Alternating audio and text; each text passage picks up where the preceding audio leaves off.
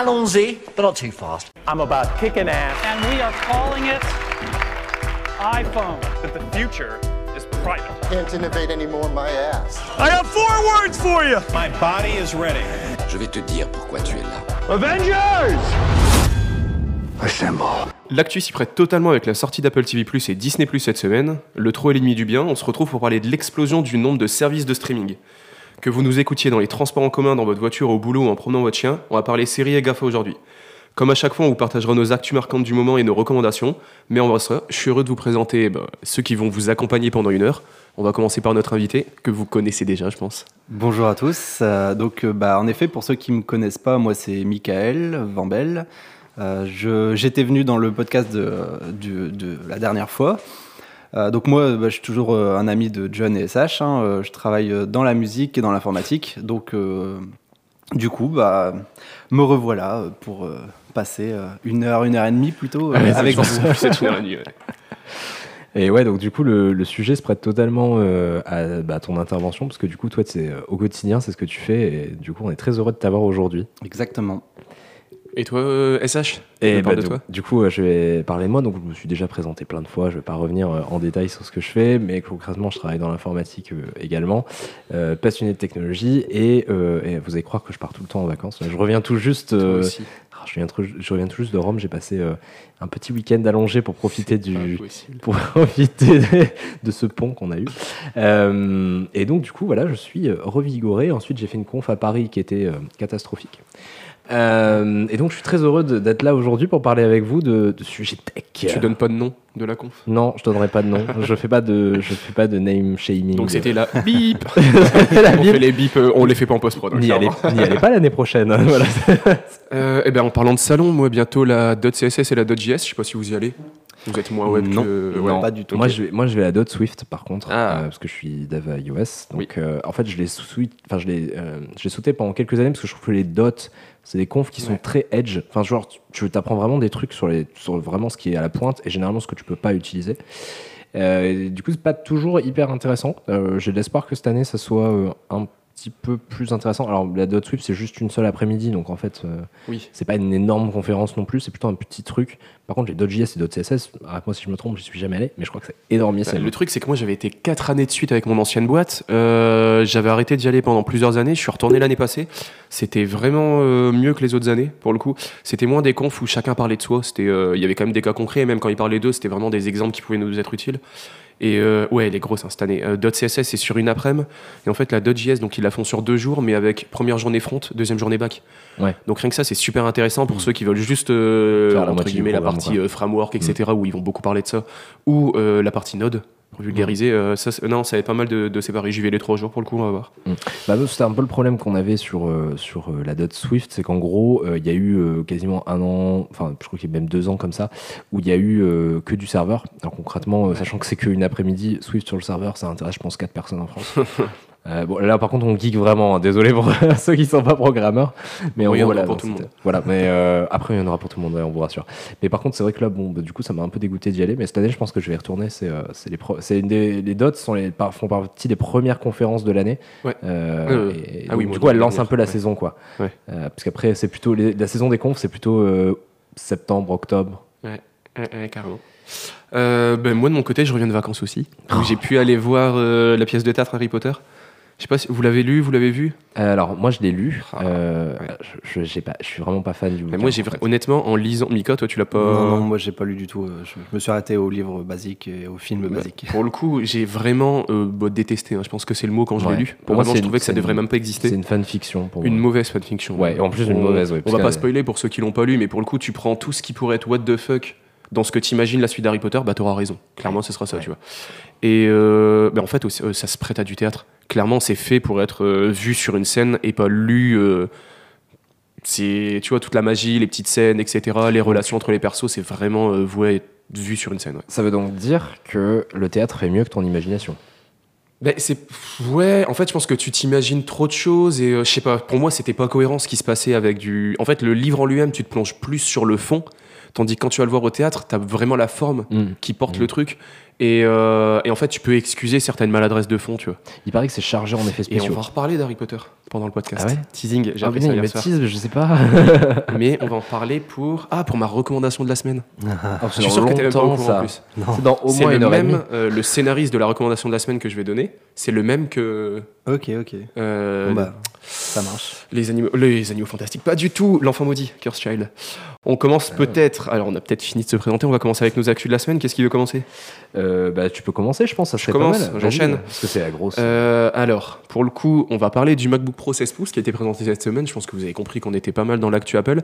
Par contre, euh, bon, on va rappeler vite fait ce que c'est, mais pour le coup, on va pas en parler spécialement bien. Bah, pour ma part, je vais pas en parler spécialement bien. Ah ouais. Euh, je, vais, je vais vous expliquer pourquoi. Alors, pour rappel, pour ceux qui l'ont pas vu, on va pas passer trois heures dessus. Un nouveau clavier. Alors, nouveau clavier, c'est ça qui rigole aussi. Clairement, c'est l'ancien en fait. Ils ont, là, il a été démonté. J'ai vu l'article ce matin. C'est l'ancien. Ils ont amélioré vraiment euh, l'ancien modèle, donc plus fin. La course, au lieu d'être 1,6, c'est 1 mm, un truc comme ça. Euh, donc non, il a l'air d'être vraiment top, hein, mais c'est pas un nouveau clavier en fait. Ils ont remis l'ancien. C'est même, si on peut aller plus loin, en fait, c'est même, euh, en fait, il est plus fin parce que c'est l'itération qu'ils ont faite sur les Magic Keyboard récemment. Mm. Euh, et ça, pour le coup, c'est un clavier que moi j'utilise au quotidien parce que je, mon MacBook, en fait, finalement, c'est une station de travail mobile et je tape quasiment jamais sur mon MacBook. Et donc t'as mis les nouveaux Magic Keyboard dessus Parce que j'ai encore les anciens. Voilà, moi j'ai un, un nouveau Magic Keyboard euh, sans le pavé numérique. Donc en gros, ceux, qui sont, qui- ceux qui sont entre guillemets les plus nouveaux, euh, parce que Ouais. je l'ai acheté il y a un, an et demi à peu près. Euh, et c'est un bonheur de taper sur ce clavier. Il est parfait en fait. Enfin, c'est Ouais. la, la fra- enfin, la frappe est super. Après, j'adorais le clavier en ciseaux dans le sens où il était euh, euh, en papillon, désolé. Oui. Euh, J'adorais le clavier papillon parce que je trouve la frappe hyper stable et vraiment satisfaisante quand tu tapes. Le problème, c'est que 95% du temps, elle foire au bout de deux mois. Il fait Donc, trop de pas bruit en acceptable, plus. quoi. Et pour le coup, j'ai eu un clavier papillon, euh, ciseaux.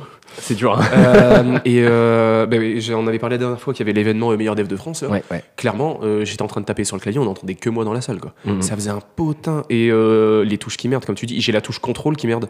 Donc tu vois, quand je veux couper un process lancé ou quoi que ce soit, eh ben, je galère. Je dois bien le Mhm. martyriser. Quoi. Sinon, il le garde une semaine. Je peux pas me permettre de le laisser une semaine. J'ai dû changer deux MacBooks dans ma boîte. Il y en a un, c'était la touche mage qui foirait, un, c'était la touche entrée. Et à chaque fois, tu vois, c'est pas des, c'est pas des touches qui sont euh, genre euh, peu critiques, tu vois. Ça. Quand tu codes, euh, si tu veux, mage et entrée, tu l'utilises assez Ah oui. souvent. quand Ils même. peuvent me prendre le caps lock s'ils veulent, tu vois, mais les autres. C'est ça, ça J'ai vu un soft, n'empêche, pour ceux que ça intéresse, c'est vrai qu'on va être hyper euh, méta là, ouais. Un soft euh, qui permet de mettre la touche échappe, donc quand tu as la touch bar, Ouais. sur la touche caps lock. Mhm. Et ça, je trouve ça comment C'est c'est un truc qui se fait, qui se fait assez souvent. Ouais, tu peux euh. remapper tes touches. Ouais, On va juste revenir à l'actu. Mais justement, sur le 16 pouces, il n'y en a pas besoin. Justement. Alors, nouveau clavier, donc ils ont remis la touche échappe et euh, le Touch ID séparé. Ok, très bien. Bord d'écran plus fin. Alors, plus fin, c'est pas non plus incroyable. hein. Ils ont entre 25 et 35%. euh, selon si c'est euh, les bords latéraux Mhm. ou au-dessus. Voilà, pas ouf non plus. Meilleure résolution, mais en même temps, l'écran il est un peu plus grand. 64 Go de RAM possible et 8 Tera de SSD possible. Ouais. Ça, on en parlait avec des collègues.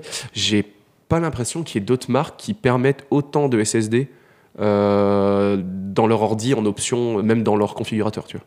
En con- ouais, c'est-à-dire en gros, en- non, je pense pas. Après, t'as Dell qui est assez fort sur ça et Lenovo aussi qui font Ouais. euh, pas mal de configurations de PC. euh, mais tu peux pas monter à enfin, 8 Teraoctets, tu peux C'est pas. énorme. Pour des gens qui font du montage vidéo ou des trucs comme ça, avec des rushs qui peuvent monter à 1 Tera sur une vidéo, euh, c'est cool, je trouve.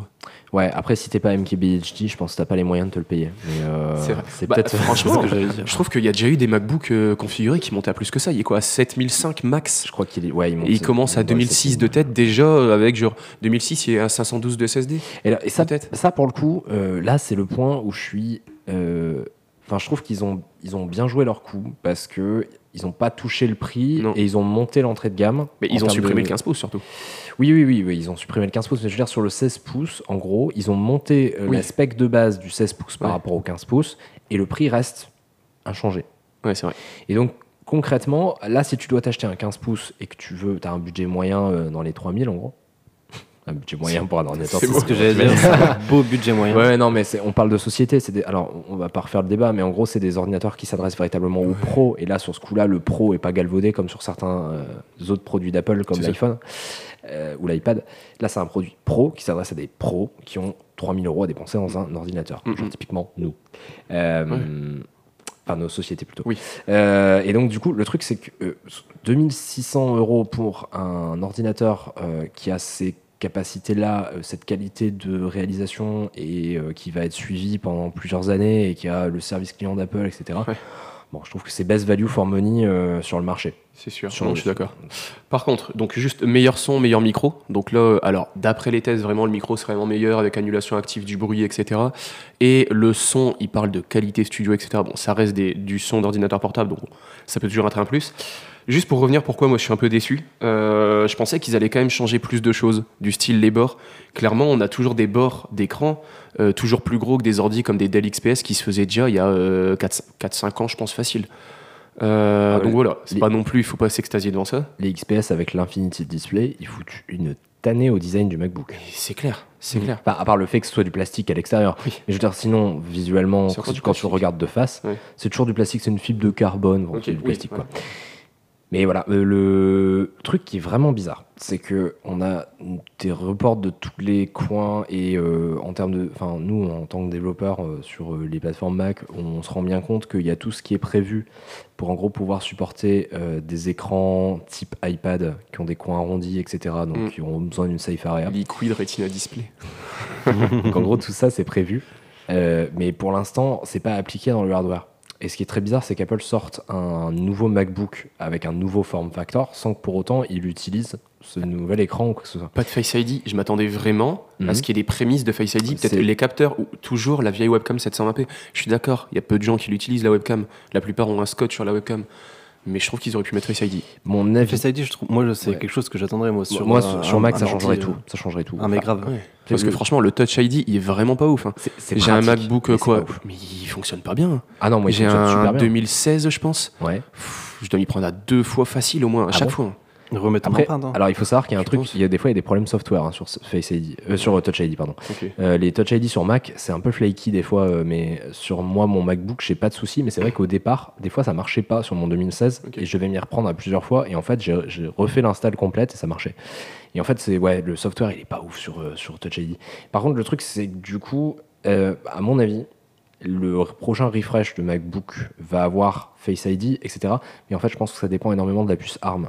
Je crois que tant qu'ils seront pas basculés sur ARM, ils n'ont pas envie de faire des investissements démesurés sur le Mac. en Des fait. trucs comme Face ID, ça passerait pas par la puce T2 Bah, si, en fait, la puce T2, c'est pour faire, euh, alors sans rentrer dans les détails, mais en gros, il y a dans les Mac euh, récents, il y a puce T2 qui est en gros euh, un, un système on a chip qui est assez similaire à celui des iPhones. Donc, c'est une puce faite par Apple à base d'ARM, qui est en fait le processeur principal de la machine, et le, le processeur Intel est un coprocesseur de la machine.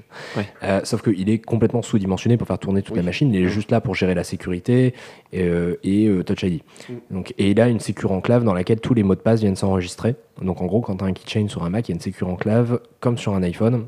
Donc il y a une puce spécifique qui est encrypte tes mots de passe en local dans ta machine. Donc ça, c'est vraiment cool. Par contre, clairement, c'est euh, Apple qui fait des tests pour faire du full, euh, full ARM dans les prochaines années. Et je pense qu'ils vont y aller euh, en 2020 ou en 2021. Et à ce moment-là, je pense qu'ils vont devoir de toute façon renouveler toute leur machine parce qu'à l'intérieur, tout ce qui est thermal cooling, tous ces trucs-là, il va falloir tout refaire. Donc je pense qu'ils se sont dit, à ce, mo- en ce moment, nos machines portables, on est véritablement en train de perdre des parts de marché avec notre clavier catastrophique. Ouais. Euh, Et pas de port SD, tu vois. Pareil, hein, moi c'est le détail, mais tu vois, ils auraient pu écouter plus les gens, je trouve. bah, alors sur le port SD, bon, pff, le truc, ça, t'as la moitié des gens qui ça sert qui sont euh, les photographes, et après le reste, euh, Ah, mais c'est leur cible. Tu vois.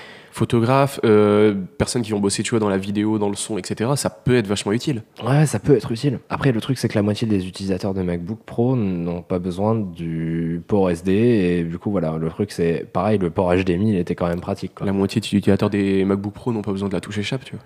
Pourtant, ils l'ont Et- mise parce que beaucoup de gens l'ont demandé. Parce que beaucoup de gens râlaient, Et effectivement. je pense ouais. qu'il y a plus de gens qui râlaient de la disparition du port de la carte SD. Je pense que pour le coup, ils ont beaucoup plus écouté des développeurs que des photographes sur ce, sur ce coup-ci, sur ce. MacBook. Mais, euh, ou des gens qui écrivaient euh, au quotidien. Parce Mm. que je pense que c'est ce qui dépeint de.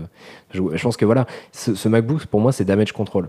C'est genre, ils savent que si ils continuaient sur Ouais. cette voie-là, ils allaient perdre en un an ou deux énormément de parts de marché. Alors peut-être pas définitivement parce que bah, la, la concurrence elle est semi-existante. Euh, mais le truc c'est que le clavier étant euh, pour certains inutilisable, bah, du coup il fallait revenir à, avoir au moins une machine dans la gamme qui soit acceptable pour les pros. Mm. Et donc c'est ce qu'ils ont fait en attendant d'avoir le refresh complet pour moi en 2020-2021 avec nouveau form factor, nouvel écran, euh, Face ID. euh, Ouais, mais tu vois, moi qui dois euh, changer maintenant, Et je voudrais un 13 pouces, par exemple, tu vois, 13 pouces, ancienne génération de, de processeurs Intel, RAM en DDR3. Moi, ça me fait, tu vois, ça me dérange de changer maintenant. Je me dis, je vais attendre la prochaine.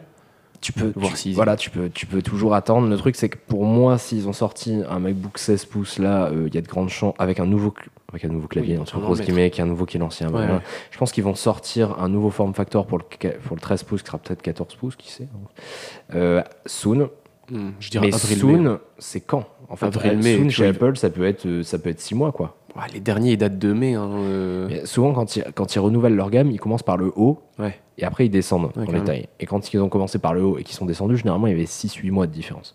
Donc toi, tu dois en acheter un nouveau, malheureusement, Ah tu oui. tombes un peu au mauvais moment. Oui, j'ai revendu le mien. euh, C'est pas la bonne période. genre, je revends le mien cet après-midi, tu vois. ok, bon, on va peut-être passer à la prochaine actu? Ouais, Qu'est-ce qu'il va allons-y. enchaîner? Euh, On reste hardware, on parle euh, jeux vidéo? bah, moi, je peux, je peux y aller si Allez, vous voulez. ça, on Alors, euh, change.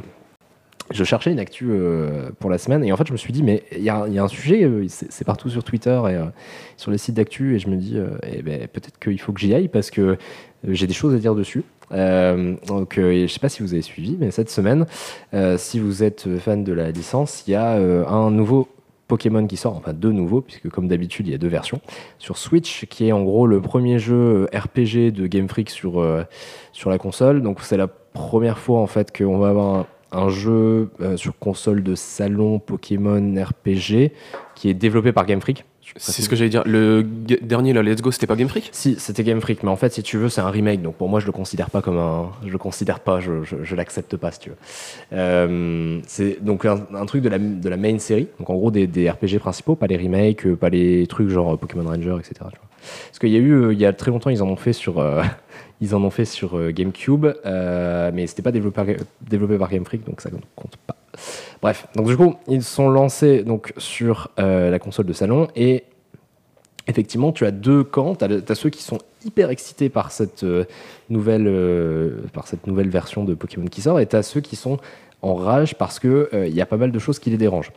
Euh, alors déjà, si on peut parler Je suis rapidement... dans la deuxième des- équipe. T'es dans la deuxième équipe Pas en rage, mais bon. moi, j'ai un peu le cul entre deux chaises, mais euh, on, on va en discuter. Mais en gros, si tu veux, il y a euh, plusieurs nouveautés déjà qui sont assez intéressantes.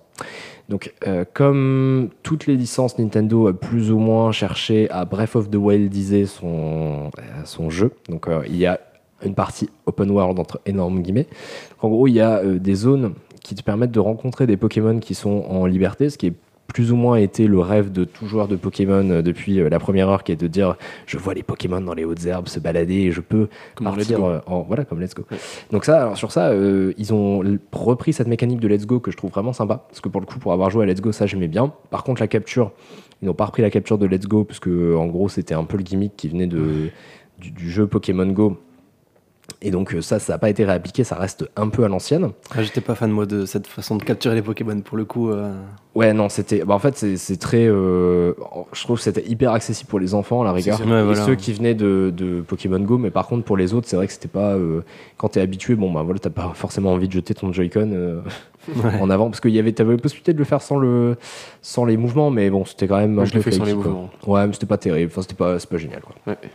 Par contre, du coup, le fait que les Pokémon se baladent en liberté, c'est cool. Parce qu'en gros, tu sais, ça, ça rend euh, plus sympa, en gros, je pense, les balades entre les, les différentes routes, etc. Parce que t'es pas obligé de, de, de faire je m'échappe à chaque fois que t'es attaqué. Après, les- t'en as quand même dans les hautes herbes. Ouais, ouais, mais c'est rare. Et en fait, ceux que tu vas rencontrer en te baladant dans les, dans les hautes herbes, ça va être plutôt des Pokémon rares. Donc que tu n'auras pas envie d'échapper, hein, a priori. Donc ça, c'est ce qu'ils te disent. Alors après, je dis c'est ce qu'ils disent, puisque j'ai pas pu y jouer encore. hein, il est emballé chez moi. Donc euh, j'attends qu'on termine ce podcast pour aller jouer. bon, bon, je vais essayer de me trouver du temps pour jouer. Euh, ensuite, il y a euh, dans les nouveautés la possibilité de cuisiner. Bon, bah, ça aussi, c'est genre en mode Breath of the Wild, mais c'est beaucoup moins développé. Euh, pareil, il y a toujours un gimmick dans les jeux Pokémon. Alors c'est toujours soit genre pète ton Pokémon, fais des petits machins, des petits, fais-lui- mets-lui des petits rubans, des petits machins. bah aujourd'hui, c'est fais-lui à manger. Donc euh, voilà, il y a toujours un truc à la con comme ça. Cette fois-ci, c'est vas-y, fais à manger à ton Pokémon. Après, euh, après la méga évolution, après les Move Z, Oh, ouais. après les machins, le Dynamax. Non, mais le Dynamax, genre, t'as un chenipan qui fait la taille de deux buildings, quoi. Et J'ai vu une vidéo comme ça, mais c'était ridicule. Ouais, et en fait, c'est juste. Alors, il faut savoir que ce Pokémon, il se joue donc du coup dans la région de Galar, qui est inspirée euh, de l'Angleterre, en fait, Ouais. pas du Royaume-Uni. Euh, et donc, du coup, il fait gris pendant toute l'aventure. Non, c'est pas vrai. Donc, du coup, en fait, ils se sont inspirés, comme à chaque fois, des de la culture locale, la culture locale autour du football. Et ils ont créé des espèces de gigantesques stades dans lesquels euh, il, faut, il y a des combats de Pokémon. Et en gros, ce sont, ça fait office d'arène. Le truc, c'est que du coup, euh, comment tu remplis une arène gigantesque avec tes tout petits Pokémon bah, Tu les fais faire 4, 4 Mmh, mètres de haut. Donc, à mon avis, c'est plutôt ça la réflexion qui a été derrière. Euh, j'ai pas essayé, mais ça m'a hype pas du tout. quoi, Ouais, en fait. Les premiers, quand j'ai vu les premiers trailers, je me suis dit, mais en fait, ils se sont juste dit pour que ce soit plus fort, on va les faire plus gros. Et puis, on va faire des jets de particules dans tous les coins parce que la Switch, elle est capable d'en faire. Mais euh, après, visuellement, les, les effets visuels sont beaux, mais je vois pas ce que ça va beaux, ajouter à la dynamique de jeu. Quoi. Non, et alors après, justement, donc, dans la différente. euh, dans ce qui déplaît en fait à la plupart des joueurs historiques de Pokémon, on va pouvoir en parler maintenant. La première chose, c'est effectivement, il y a beaucoup de joueurs qui trouvent que le jeu n'est pas beau. Euh, En fait, euh, sur la partie open world, la console galère. Euh, Il y a déjà des. des- C'est pas la console qui galère. hein. Non, non, On mais- parle toujours de Breath of the Wild. Regarde ce qu'ils ont été capables de Non, faire sur Breath of the Wild. Je suis d'accord. C'est pour ça que je te dis, la console galère à rendre le jeu parce qu'il est codé avec les pieds. C'est ça, c'est ça.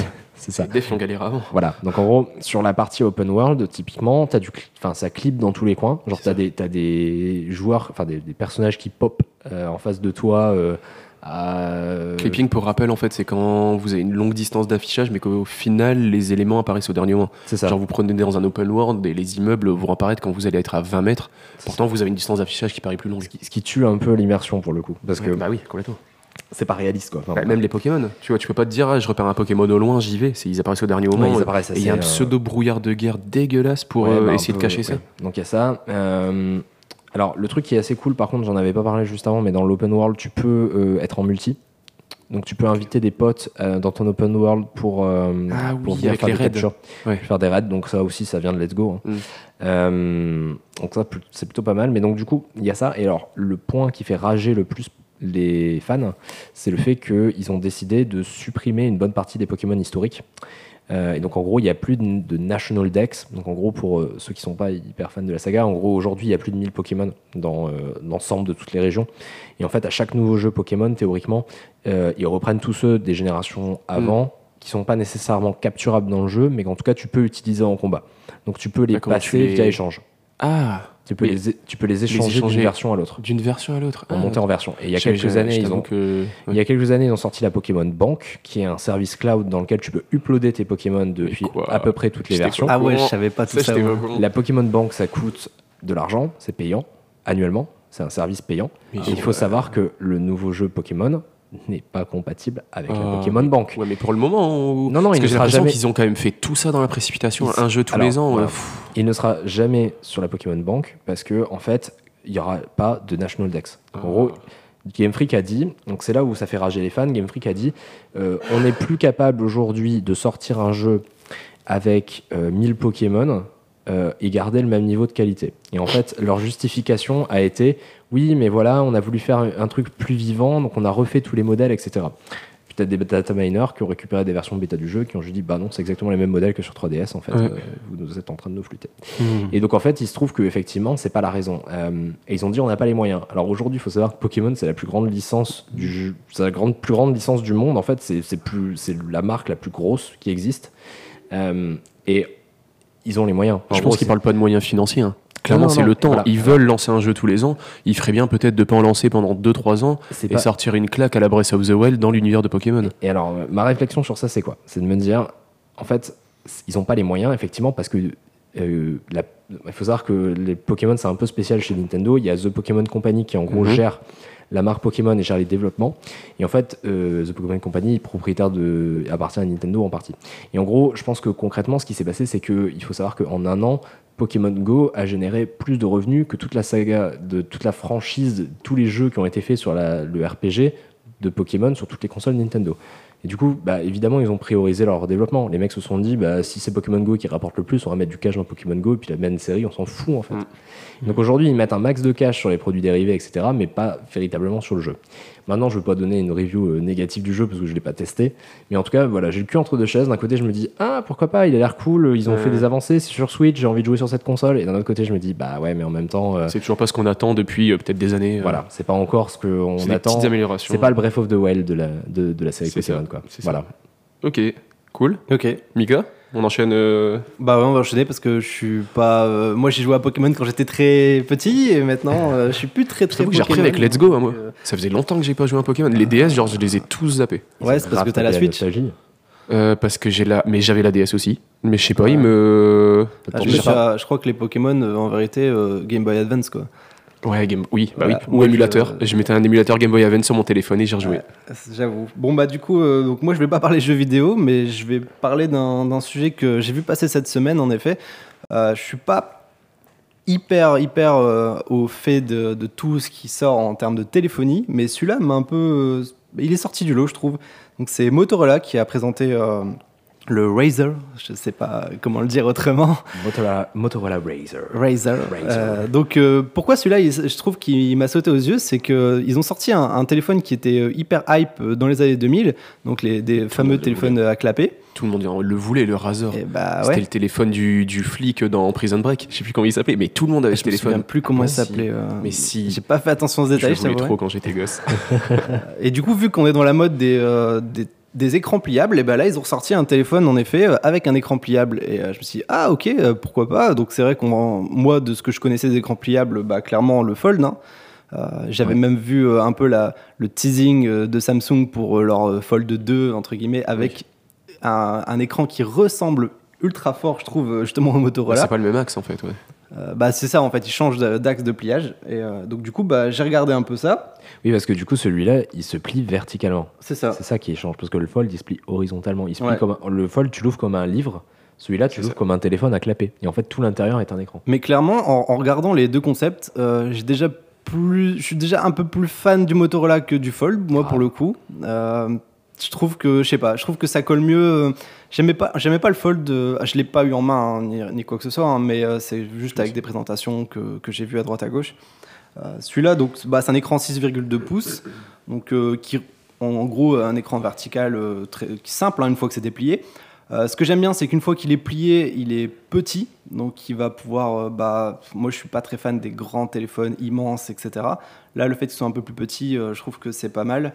Euh, après, j'aime pas non plus parce un truc dans, ce téléphone-là, c'est que euh, du coup, ils ont dû caler pas mal de, la batterie, etc. Donc l'écran est assez fin, mais il faut savoir que le téléphone, quand il est déplié, euh, en bas, il y a une grosse bordure Mm. entre guillemets. euh, Comme pour sur le Razer en fait. euh, ouais. Il se justifie parce que c'est exactement Ouais, le design du. Razer qu'il y puis, avait. Je pense mais- qu'ils n'avaient pas le choix de l'enlever hein, aussi. Non, mais je pense qu'ils jouent sur le fait, c'est comme sur le Razer, bah on va en profiter pour tout mettre là, tu vois. Ouais.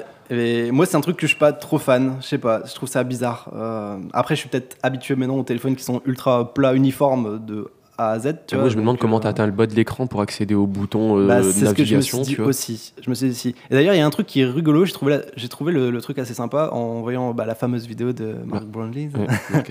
Euh, quand tu l'ouvres, le- le- l'écran il, se- il slide un peu. Je sais pas si j'ai trouvé ça ouf. Bah ouais, et je comprends pas. Je Je trouve comprends ça ouf. ouais. Bah, sûrement, bah, effet mécanique, hein, de, que quand tu fermes, euh, ça, ils ont obligé de le slider pour justement Mais le ils, ont, fermer. quoi. ils ont réussi à faire une pliure plate.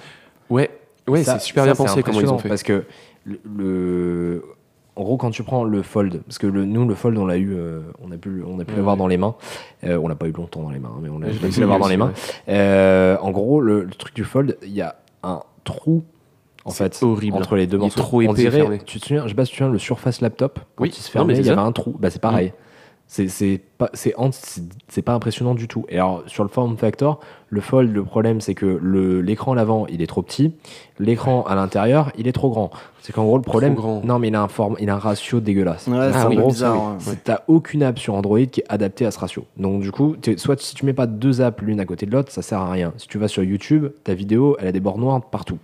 Donc, Mm. c'est inintéressant. L'avantage du Razer, c'est que il a un écran de taille normale pour un smartphone Voilà. Et il se plie en plus petit. Ouais, après, tu vois, au, à ce prix-là, je préfère un téléphone, tu vois, si c'est juste pour gagner de la place dans la poche, mettre 1000 parce qu'on on- Du coup, je l'ai prix pas dit, mais ouais, 1500 dollars. Ouais, tu vois, 1500 dollars, il, il est magnifique, hein, mais pour gagner de la place dans la poche, je préférais, si je devais payer 1500 euros un téléphone, ça serait plus un téléphone vraiment qui a une fonctionnalité de tablette comme le Fold. Euh, je trouve que ça serait plus utile, tu vois, comme feature. Ouais, bah, de toute façon, à l'ère du pliable, chacun va faire sa, sa tambouille. Concrètement, je pense que Samsung n'avait pas particulièrement envie de vendre le Fold. Euh, je pense qu'en fait, c'est un proof of concept pour montrer à tout le monde qu'ils sont capables de le faire et que c'est eux qui ont la technologie d'écran pour le faire. Et qu'en gros, si quelqu'un veut faire un téléphone pliable, faut aller les voir. Et donc, en gros, bah, c'est ce qu'a fait euh, Motorola, puisque j'imagine que l'écran, c'est un Samsung. J'ai hâte de voir le Huawei quand même. Parce que pour le coup, le, Celui qui se pliait le- sur l'extérieur. Euh, qui se plie comme le Fold. hein. Non, Non, il était sur ah oui, l'extérieur. non, Versé, oui, mais comme un livre, je veux dire, dans le, dans le Ouais, dans au lieu, de, au lieu Oui, de l'ouvrir oui, pour oui. voir l'écran, tu l'ouvres de l'extérieur vers Oui, l'intérieur. et donc ce qui fait que déjà que tu as un écran en moins. Tu Ouais. vois, le principe du Fold où il y a un tout petit écran à l'avant que tu n'utilises pas au final, bah, cet écran-là, euh, sur le Huawei, c'est un vrai écran que tu as à l'avant et que tu agrandis en le dépliant ouais, à l'extérieur, comme tu dis. Et donc, il y a Huawei qui en a un, il y a Xiaomi qui en a un, il y a Roy- Royal qui en a un aussi comme ça. Et par contre, bizarrement, depuis le- la catastrophe du Fold, ils sont très discrets quand même. hein. Ouais, Ouais. c'est ce que j'allais dire. On n'entend plus trop parler et j'ai peur qu'en fait, ce soit parce qu'ils ont tous voulu dégainer pour être les premiers sur la techno, ça. que Samsung a eu les cojones d'y aller et qu'en gros, il s'est pris euh, le tollé. Et que maintenant, en fait, ils se sont tous rendus compte qu'ils ont tous le même Ouais. problème, quoi. Pour le coup, ils, ils se vendent le Fold. Il y a quand même des gens qui l'achètent et Ouais, ceux ouais. qui l'ont euh, en sont ravis. hein. C'est euh, alors Marie Palo, euh, qui bosse notamment dans un autre podcast Popcorn, etc., qui, en- qui l'a. Et à chaque fois qu'elle l'utilise, je vois qu'elle poste beaucoup de photos et Mm. tout sur Twitter avec. Elle a l'air d'en être ra- ravie, tu vois. Donc je pense qu'il doit quand même être vachement agréable à l'utilisation. Et ce principe, tu vois, d'avoir une presque un format tablette dans la poche, ça doit être vachement agréable. Mais, mais ouais, surtout le prix d'un MacBook, quoi. Bah, ça- Ouais. ça, ça pique, quoi. Tu peux t'acheter. attendre. euh, Bon, pour rappel, le Fold il était à 2000 euros. Ouais, Enfin, c'est ça. 2000 dollars. hein, Mais... Mais je pense que après c'est pas non plus étonnant, tu vois, c'est les débuts d'une nouvelle technologie, etc. Je pense qu'il va avoir d'ici peut-être deux ans. C'est les débuts, ouais. C'est ce que j'allais dire. Il y a un truc, par contre, que j'ai trouvé. Enfin, c'est vraiment toujours, encore une fois, c'est vis-à-vis des vidéos hein, que, que j'ai vu ça. Mais euh, je me suis dit, tiens, le Razer, on verra la pliure quand tu fermes l'écran. il, euh, le, la... Elle se voit pas, ouais. Ouais, je trouve qu'ils ont peut-être mieux géré le truc. Sur le Fold, euh, bon, il n'y a pas photo. Alors, les gens disaient, ouais, ça se voit pas, etc., la pliure. Mais au final, si, Ah, quand si. même un peu. En fait, ils ont vraiment fait un truc spécial pour la charnière, un Motorola. Je sais pas Ouais. si t'as regardé les vidéos qui expliquent vraiment euh, mécaniquement pas comment elle marche. mécaniquement comment elle fonctionnait, mais je trouve qu'en tout cas, la pliure, elle est mieux gérée. Ouais, Et ouais, elle- ouais. Quand tu l'ouvres, zéro trace, quoi. Oui. Enfin, écran. Bah, dans leur presse, euh, vraiment dans leur presse de lancement et tout, ils poussent justement euh, leur charnière, etc. Comment elle Je fonctionne et elle a l'air d'être canon. Faut, faut que vous regardiez les vidéos, ça. Qui C'est pas aurait très cru- radiophonique, tu qui vois. aurait cru Ouais. qu'en 2019, on parlerait de charnière dans un podcast. Euh, ok, ok, on enchaîne sur Voilà, le. bah, non, juste pour finir, c'est Vas-y. du coup c'est un téléphone euh, qui est prévu de sortir Ah oui. uniquement aux États-Unis en 2020, euh, donc début en 2020. France. Euh, voilà, et pas de date prévue en France pour l'instant. Je pense que ça va faire comme le Fold. Il va être, euh, peu de personnes vont l'acheter, ils vont voir un peu la température autour et après Ouais, ils, pourront, possible. Ouais, ils pourront lancer peut-être des trucs plus grand public. Ouais, c'est possible. Ah, on attend de voir. Des gros suspects hein, quand même. Des gros suspects en effet. Ouais. Snap- Snapdragon 710, tu disais? Ouais, je dis ouais, ouais bah, moi je suis pas, je suis pas vraiment spécialiste des Snapdragon et des versions, c'est hein, mais euh, je Dans suppose que le tests, 710 c'est ouais. du bon matos. Euh, Android 9 paille de ce que j'ai vu en truc. Apparemment c'est pas la dernière version parce que je suis pas. Non, c'est la 10, version mais Android, euh, c'est il y a 10. des téléphones qui sont livrés avec la 10 actuellement hors pixel? Je suis pas sûr. hein. Aucune idée. Je pense pas, mais tu sais, c'est classique chez Android. hein. Ouais. Globalement, en fait, les apps elles sont toujours rétrocompatibles, donc ça gère jamais, enfin, ça gère jamais trop de problèmes. Ça quoi. dépend jusqu'à quand. Voilà, euh, ça arrive très souvent sur l'App Store, sur des vieux téléphones qui sont vers Android 6, etc., où tu peux plus euh, télécharger l'app. Vraiment, elle est bloquée. Ouais, mais ça, Ça t'arrive, T'as le hein même Ah oui, sur la tablette hein. de mon père euh, hier, justement, pour euh, genre installer son imprimante. Ah ouais, On a dû passer par un iPad pour installer l'imprimante. Parce que la plupart du temps, euh, les, enfin, les demandes des, des, bah, des, des- des- des gens qui veulent faire euh, des applications, en gros, c'est que ça fonctionne jusqu'à Android KitKat, quoi. Donc 5. Ouais, bah là, euh, non. Ouais, voilà. Ok, euh, ok. Bon, bah, on pour enchaîne. Ouais. Allez. euh, donc le sujet principal de la semaine. On pensait parler des services de streaming. Euh, Il y en a quand même eu deux nouveaux qui sont sortis genre en deux semaines. Euh, Disney ⁇ Apple TV ⁇ Euh, on, s'est- on avait différentes informations. euh, bah, différentes informations, différentes, euh, différents sentiments sur les services de streaming où euh, on a l'impression que ça, ça, entre guillemets, ça tue la consommation. On va peut-être consommer moins de qualité, mais plus de quantité. Différentes réflexions qui nous viennent. On va essayer d'un peu explorer les différents déjà domaines où on a des services de streaming. Euh, alors, on parle vraiment, euh, on va pas parler par exemple de cloud gaming, etc. On va parler de gaming après, pas spécialement de cloud gaming. On va vraiment aborder les services. Qu'est-ce qu'on appelle un service de streaming? C'est vraiment des services qui nous proposent via un abonnement une quantité euh, énorme de contenu. Euh, donc maintenant que ces contenus soient qu'ils soient streamés, qu'on puisse les télécharger ou quoi que ce soit, c'est pas ça qui nous intéresse. C'est vraiment le principe de via un abonnement pour avoir énormément de contenu chaque mois. Est-ce qu'on les consomme tous, la qualité, etc. Mm. Euh, on va aborder ça sur différents thèmes. hein. Je pense on va parler musique, vidéo, jeux vidéo, et après si vous connaissez d'autres services qui sont complètement dans d'autres domaines, on pourra en parler. Ok. En avant. Je pense que Mika, tu vas commencer à nous parler de la musique. C'est ton domaine. Ah, je peux, ouais, si tu veux, je peux parler musique. Euh, bon, euh, ça sert à rien de, de sortir les, euh, pour tous les services de streaming qui existent actuellement. hein. donc, euh, comme on, on avait noté un peu euh, Spotify, Deezer, Apple Music, euh, euh, Amazon Music et euh, même d'autres, hein, des services de streaming. euh, pour, pour vous dire, euh, nous, euh, c'est nos principaux clients. Euh, donc, Deezer étant le plus gros, Napster notre deuxième. Euh, clairement, euh, ça, ça arrête pas de grossir pour le coup. Euh, il y en a tout le temps des nouveaux, euh, Cobuzz également, euh, des moins connus, Tidal aussi, encore moins connus, et il y en a encore d'autres qu'on essaye de- d'avoir, même d'autres qui sont en train de se lancer en tant que prospects des services de streaming musica- musicaux. Il y en a des tonnes. Mais contrairement aux vidéos, est-ce qu'il y a des grosses différences entre les streamings? Je trouve qu'il y a Amazon qui se sépare parce qu'avec ton Prime, tu peux avoir une grosse quantité, bah, un gros catalogue, mais tu as surtout un abonnement à côté qui le rapproche des autres. Mais entre Deezer, Spotify, à part peut-être certains artistes qui seraient euh, exclusifs à certaines plateformes, il n'y a pas de a différences. Je trouve les catalogues peu d'artistes qui sont exclus. C'est ça. clairement. Euh, donc pour moi, l'exclusivité des services, c'est pas ça qui va jouer. Euh, ça peut être, par exemple, tu peux choisir pardon, un Deezer ou un Spotify par, par rapport au, au device sur lequel tu vas l'écouter. Certaines enceintes qui sont Ah, oui. exclues à certains services, ils ont fait des partenariats. Ouais. Donc là, du coup, bah, naturellement, tu vas, tu vas tendre vers, euh, vers le service. Euh, ceux qui veulent euh, avoir une intégration parfaite euh, sur leur iPhone, bon, ils prennent Apple Music, etc., machin, avec euh, Home et compagnie. Moi, perso, je suis Spotify pour justement Spotify Connect, Ouais, que Deezer ne fait pas, Pareil. et que je trouve que c'est une grosse différence. Mais t'as pas besoin, tu vois, contrairement à la vidéo qu'on va parler plus tard, par exemple, de prendre Spotify et Deezer pour avoir une offre complète. Non, Tu vois. Ok. le- Mais- l'un l'un est suffisant en fait. Euh, Le, truc assez euh, marrant, c'est que le- ce marché où il y a énormément d'acteurs, il est quand même dominé par deux acteurs principaux. C'est ça qui est assez parles de qui? surprenant. Mais non, mais. Parce que je pourrais en sortir trois au moins, tu vois. Ah, vas-y, sors-moi trois alors. Bah, je dirais au moins Spotify, alors Deezer beaucoup en France. ah, mais non, mais- Deezer, non, en fait, justement. Ouais, peut-être Deezer beaucoup en France, En mais fait- Apple Music après. Que- oui, Mais tu vois, Amazon Music, il pousse quand même pas mal, tu vois. T'as quand même. Alors, il y a énormément d'abonnés parce que les abonnés Prime ont Amazon Music. Il faudrait voir le nombre d'abonnés Alors, qui prennent l'offre c'est- supérieure. C'est une certaine version d'Amazon certaine- Music Ouais, ouais, où tu choisis pas ce que t'écoutes. C'est hein. quoi, genre 25 millions de titres Non, moins. Oui, mais tu choisis pas ce que t'écoutes Oui, en fait. sais. Tu lances des radios sur Alexa. Et donc, en fait, tu peux choisir des euh, titres. hein. Mais ils sont limités. Genre, on- la dernière fois, on voulait genre la BO de Ghostbusters, une soirée Halloween. et ben, clairement, on a juste mis une, BO, une, une bande-son Halloween, tu vois, Ouais. et on n'a pas eu, euh, on pouvait pas Ouais. voir certaines chansons. Ouais, c'est bah, du coup en fait le, le truc qui m'a fait euh, j'ai eu la situation cette semaine, il y avait un, un PO de chez euh, de chez Deezer à la fameuse conf.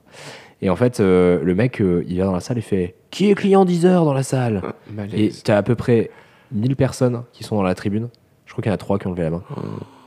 Et en fait pas faire ça, c'est dangereux de faire ça en conf. hein, quand même. très dangereux. c'est dangereux, ouais. Et euh, en fait, du coup, pourquoi? Parce que dès que tu es un peu technophile, tu vas soit tu vas chez Spotify, je pense, de manière générale, parce que c'est le service qui est le plus avancé en termes de features. Après, le truc, c'est que si tu veux la meilleure inté, effectivement, tu disais, bah, il y a. Enfin, si tu as un iPhone, tu as Apple Music, mais même si tu as Android, tu peux l'utiliser.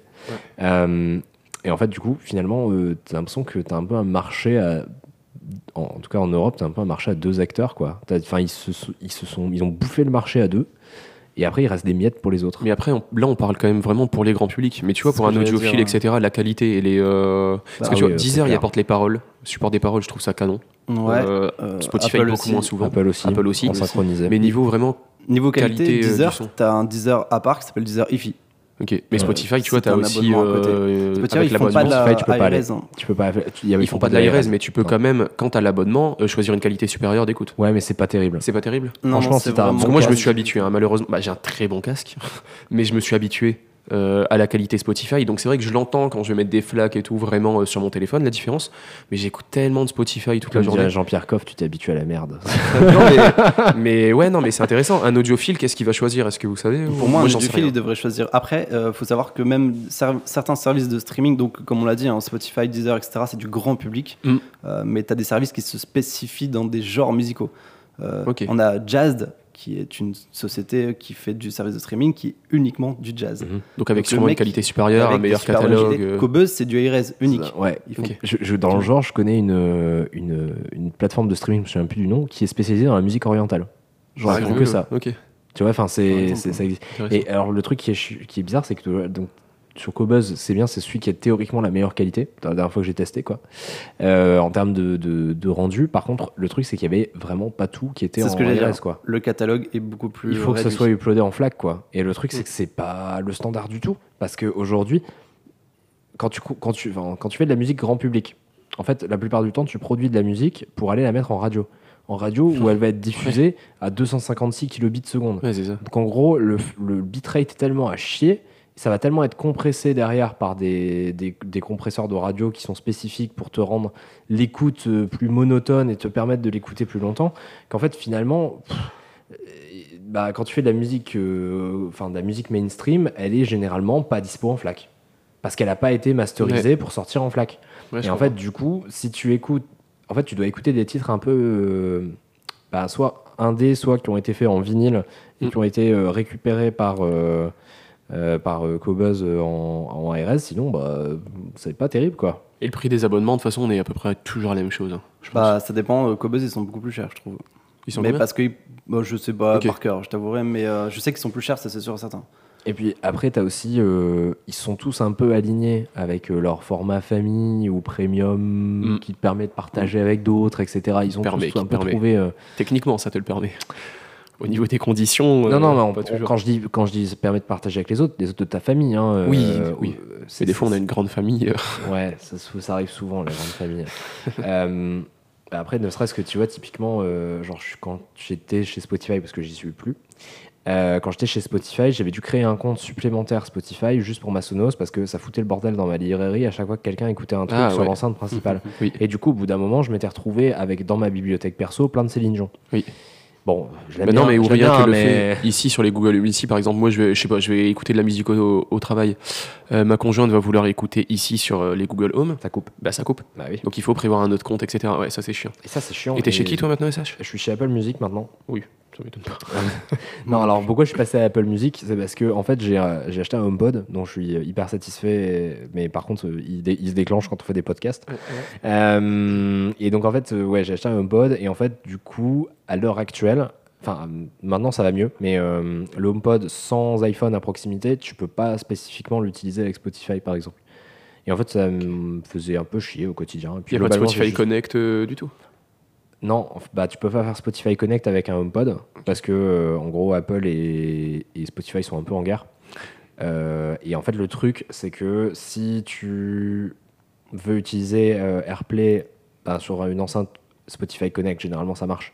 Donc en fait du coup j'ai eu plus de compatibilité avec AirPlay 2 sur, sur Apple Music sur toutes les enceintes que j'utilise au quotidien. Ouais. Et donc du coup, je suis parti sur ce service-là. Mais en gros, c'était tellement simple de transférer parce que toutes les playlists existent, enfin tous les morceaux existaient de chaque côté. Les playlists, elles se sont transférées en 2-2. Et en fait, du coup, si je veux, demain, je peux rebasculer sur Spotify quand je veux. Et c'est génial parce qu'il n'y a pas, t'as pas d'engagement quoi dans tous ces services-là. Mm. Quand Mais euh, tu vois, genre tes playlists, etc., comment tu fais pour les synchroniser à chaque fois Entre les différents t'es services obligé de passer par un truc euh, externe. Ouais, voilà, il faut va- quand même passer par un- qui- Ah oui, tu prends un truc externe qui en fait va regarder les, tout ce que tu écoutes. Et avec Mhm. plus ou moins de succès, je dirais que c'est à 95% de succès, parce que des fois il se foire un peu, il prend des covers à la place. Euh, Oups. Mhm. Et donc il bascule tout sur l'autre service, et puis globalement tu peux, tu peux transiter de service assez facilement.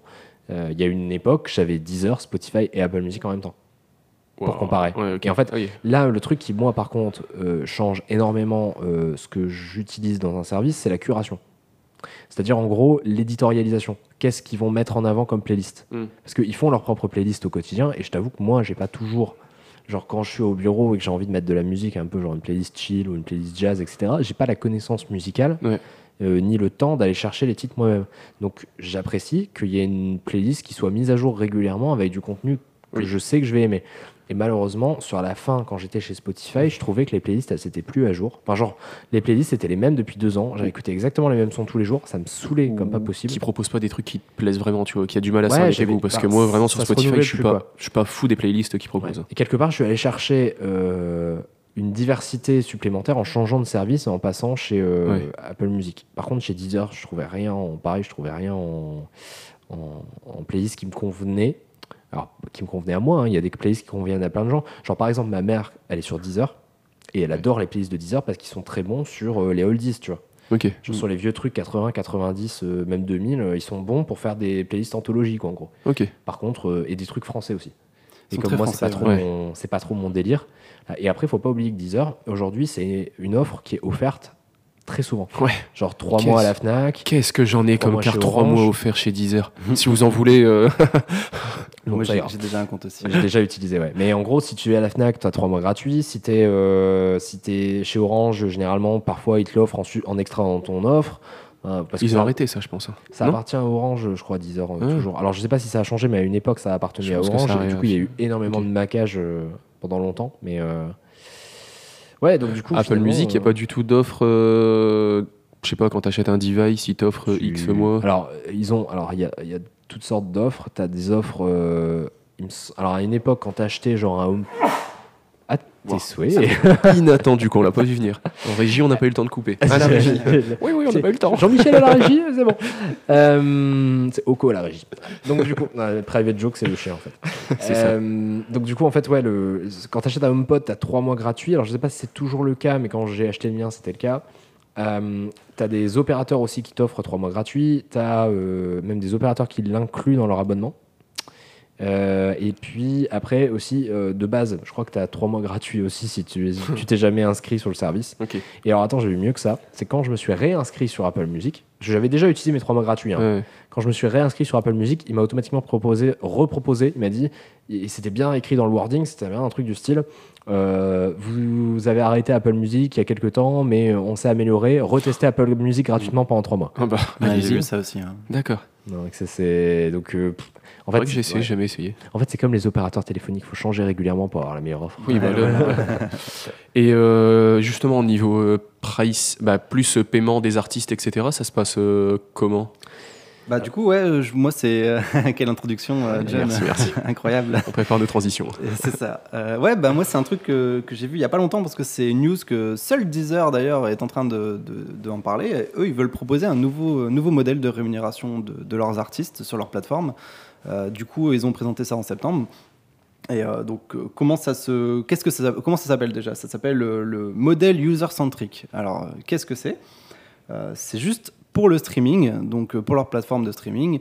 Euh, actuellement, ils ont un système de rémunération des artistes qui sont sur la plateforme qui euh, fonctionne sous forme de pot commun. Euh, C'est-à-dire, chaque utilisateur qui paye un abonnement chez Deezer, ils vont ra- tout rassembler dans un pot commun.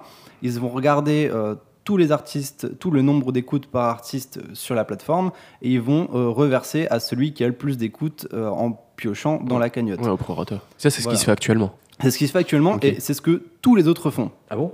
Ouais, c'est le Parce modèle. que, euh, alors, la dernière fois que j'avais checké, moi, euh, quand ça fonctionnait, c'était un modèle dans lequel c'était. C'était à l'écoute. À chaque écoute, tu touchais 0,00007 centimes euh, à l'écoute. De mémoire, c'était ça à l'époque. Parce que, mais c'est il y a longtemps, c'est il y a 5 ans. Ok, parce que pour moi, ils font tous comme ça maintenant. Et justement, euh, Deezer, eux, ils veulent me proposer justement un système de user-centric. Et donc là, c'est le modèle inverse. C'est euh, on prend, euh, moi, je paye 10 euros, j'écoute, j'écoute le même artiste, 100% le même artiste, un seul. Mes 10 euros vont partir à lui. Euh, pas 10 euros Ok. au total, parce qu'il y a toujours une partie qui part à Deezer. Ouais. Forcément, ouais. Euh, mais pour prendre un exemple, euh, ouais, un exemple que j'avais, si deux utilisateurs qui euh, écoutent chacun un artiste, euh, donc ils ont un abonnement à 10 euros, il va y avoir 7 euros pour l'artiste, donc 7, 7 Ok. de chaque, et 6 euros pour 10 heures. Sur les 20 euros Ok, des deux ok, utilisateurs. oui, sur les. Voilà. Ok.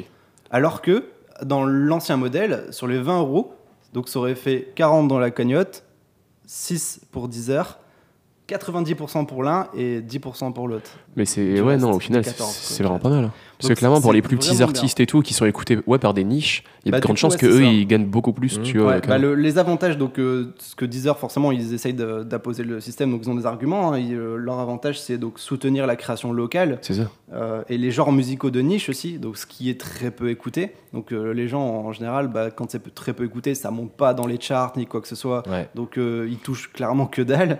Euh, c'est euh, favoriser la création. Donc du coup, bah, les gens ils vont pouvoir créer beaucoup plus euh, s'ils ont une chance de gagner des sous sur ce qu'ils vont créer, même s'ils sont peu écoutés. Et empêcher la fraude, parce qu'en effet, il y a énormément de fraude au- à l'écoute. où les mecs, ils, ils- volontairement, ils faisaient monter les écoutes Ah, ouais. d'un artiste pour robots, arriver. Le, en- le problème, c'est que si tu arrives à faire monter les écoutes d'un artiste, les algos automatiques de Deezer, eux, ils disaient celui-là, il est fort écouter, on va le mettre dans nos Oui. playlists automatiques, qui fait que ça monte encore plus, c'est crescendo et il touche euh, un pourcentage du pot commun. Alors que là, en effet, tu pourras pas faire ça parce que ce sera vraiment que les utilisateurs qui vont écouter leur, Ok. euh, leur truc qui vont recevoir les sous.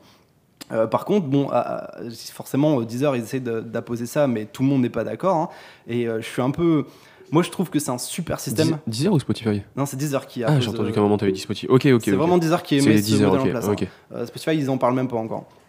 Et, euh, mais par contre, euh, t'as le, t'as le, je crois que c'est le un des mecs de, de Spotify justement qui euh, lui a dit, moi je suis pas d'accord parce que euh, ça va demander un coût d'implémentation du système trop élevé, Bon. ce qui fait que ça va être. euh, donc je trouve que c'est un peu de la mauvaise foi. hein, C'est clairement, carrément de la on- mauvaise on, foi. est d'accord, hein, parce que C'est qu'un if. moi, hein. donc le mec il disait ouais ça va euh, on, ça va demander trop de, de dev etc de traquer chaque écoute de chaque utilisateur Mais et je suis désolé mais ils le font déjà c'est sûr.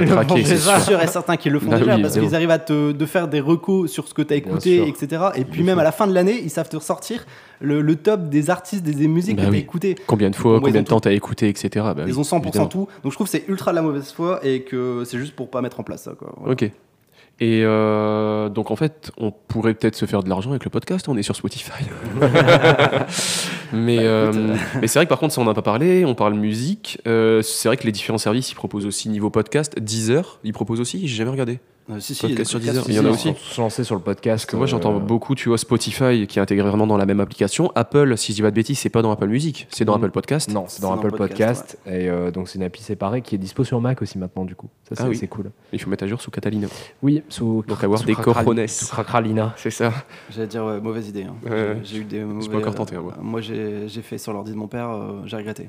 Ah merde. C'est le mauvais débat. C'est vrai. Ouais, on va s'arrêter là.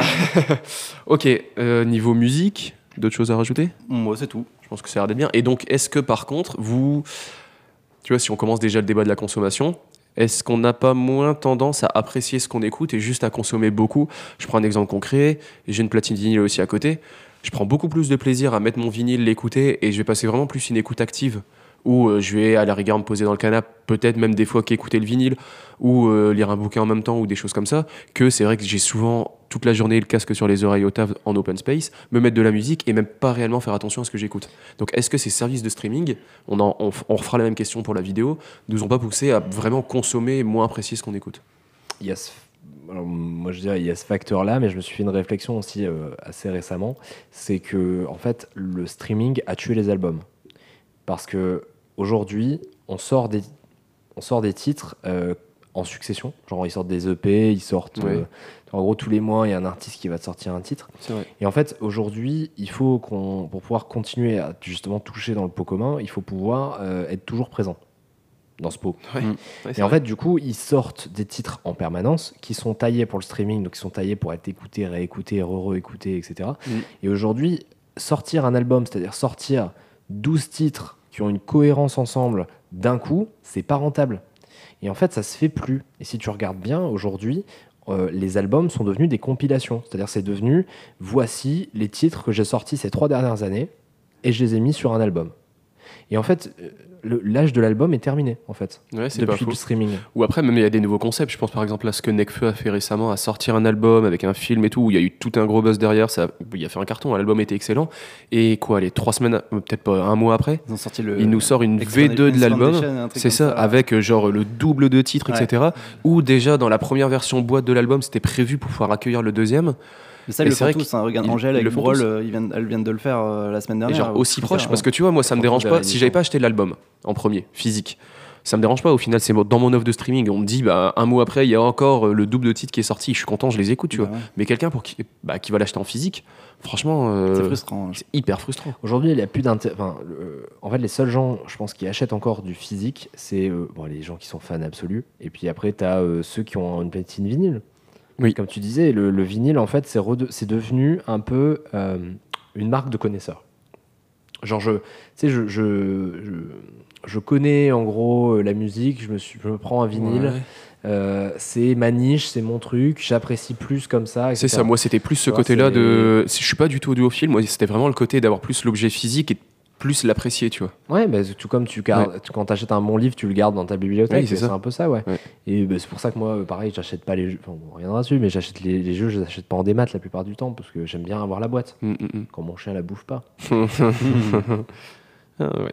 Euh, par contre, euh, ok, non mais c'était intéressant comme débat. Euh, Est-ce qu'on enchaîne sur tout ce qui est vidéo? Allez. Parce que là, pour le coup, ce qui est rigolo, c'est que tout à l'heure, on s'était demandé s'il y avait des différences entre les services et s'il y avait un intérêt de prendre différents services. Pour le coup, sur tout ce qui est vidéo, euh, on a vraiment des différences. Si on fait vite fait un tour du marché, euh, on a Netflix, Amazon Prime Video, Apple TV+, Disney+, vraiment principaux acteurs euh, qui vont être répandus vraiment avec Netflix devant. On va vraiment avoir des catalogues différents. On va essayer de regarder rapidement les trucs phares de chaque catalogue, mais on va avoir des prix aussi qui vont être hyper différents. Tandis qu'au niveau de la musique, on était quand même sur des prix plus proches. On était à une dizaine d'euros à chaque fois. Bah, C'est normal, En euh, la musique, il y a- il y, a une grosse différence avec les autres, c'est que la, la gestion des droits sur les paroles, enfin pas les paroles, mais Ouais. les titres, elle est différente en fait. Tu as des majors qui gèrent des catalogues monstrueux, Universal, euh, Sony, Warner, voilà les trois principaux. Et eux, en gros, ils vendent leur catalogue entier aux plateformes. Bah, toutes ouais. les plateformes achètent le même catalogue. Ils achètent pas genre un artiste ou quoi que ce soit, ils achètent le catalogue. C'est ouais. des gestions euh, de, de centaines d'artistes, quoi. Il faut se souvenir que ça a évolué ça. Au début, au lancement des plateformes, des au vrai, vrai lancement des, des plateformes de streaming, déjà il y en avait 4 millions. Hein. On se souvient tous de Virgin Media. Hein, bon, hein, on l'a tous. Qui, et on a perdu nos titres après quand ils ont disparu euh, avec leur DRM. Et alors, ça a vraiment évolué. Au tout départ, euh, ils vendaient pas les catalogues complets. C'était euh, c'était les alors, en dessous des majors, tu as les labels. Chaque label faisait des partenariats séparés. Et un Mm. jour, les majors ont bien percuté qu'elles avaient plutôt intérêt à se mettre au streaming et à la licence globale parce que sinon, le piratage allait Ouais. les, les tuer. Et euh, ils y sont tous passés. On a eu un prémisse de ça sur la vidéo avec Netflix. Parce que là aussi, tu as des grandes, grandes, euh, des grandes sociétés, pareil, et c'est les mêmes. hein, c'est Sony, c'est euh, Disney, hein. 20th Century Fox, c'est Disney, c'est tu vois, ils sont, ils sont là et c'est pareil, il n'y a pas un nombre énorme de, de, de major movies avec lesquels il faut discuter. Au début, elles ont quand même bien senti que si elles se mettaient pas sur Netflix, Mm. en gros, la seule solution pour la plupart des gens, c'était pas d'acheter un Blu-ray, hein, c'était d'aller le pirater. Mais c'est ça, les Blu-ray, ça a fait un échec, mais incroyable au final. Pourtant, il y a beaucoup de gens qui ont un Blu-ray player chez eux sans le savoir avec la PlayStation. Évidemment. ou la Xbox One maintenant. Ouais. Mais, mais, euh, le, le truc, c'est que ça a fait un échec parce que finalement, euh, l'âge du streaming était déjà arrivé. Mm. Les gens voulaient consommer tout de suite. Moi, quand j'ai envie de regarder quelque chose, j'ai envie de le regarder maintenant. J'ai pas envie d'aller à la Fnac acheter un, Blu-ray pour pouvoir, même si j'habite à côté de la Fnac, mais j'ai pas envie d'aller à la Fnac pour aller acheter un Blu-ray pour le mettre dans un lecteur que j'ai de toute façon pas chez moi. Euh, et voilà, c'est relou. Et en fait, du coup, les gens ont envie d'une cette immédiateté et ils en ont envie et Netflix l'avait apporté et le problème c'est qu'aujourd'hui tout le monde a voulu faire du Netflix pour pas laisser Netflix dans son monopole et ça éclate le truc quoi. Bah ouais. Bah, après, euh, t'as aussi le problème des licences, où des fois il y aura des séries Netflix qui ne seront pas sur Netflix parce que avant que Netflix arrive dans le pays, etc., il y a les droits qui ont été vendus à d'autres plateformes. Je pense à House of Cards. Ouais, c'est ça. ouais. Euh, ça sera réfi hein, mais ça se raréfie. Mais par contre, il y a énormément aussi de contenu, si on continue à parler Netflix, qui quitte Netflix. Par exemple, au profit de Disney qui vient de lancer sa plateforme. Mhm. Je pense euh, notamment à tout le catalogue Marvel, Ouais. qui, là, pour l'instant, il balbutie encore un peu sur Netflix, mais je pense qu'il y aura bientôt plus grand-chose euh, et que tout sera sur Disney. Niveau tarif, euh, vas-y. Ça, ça me fait penser que Disney, ils ont envoyé un taquet à Netflix sur ça, hein, en disant on sort notre plateforme et on vous assure que tout ce qu'il y a dessus ne partira jamais.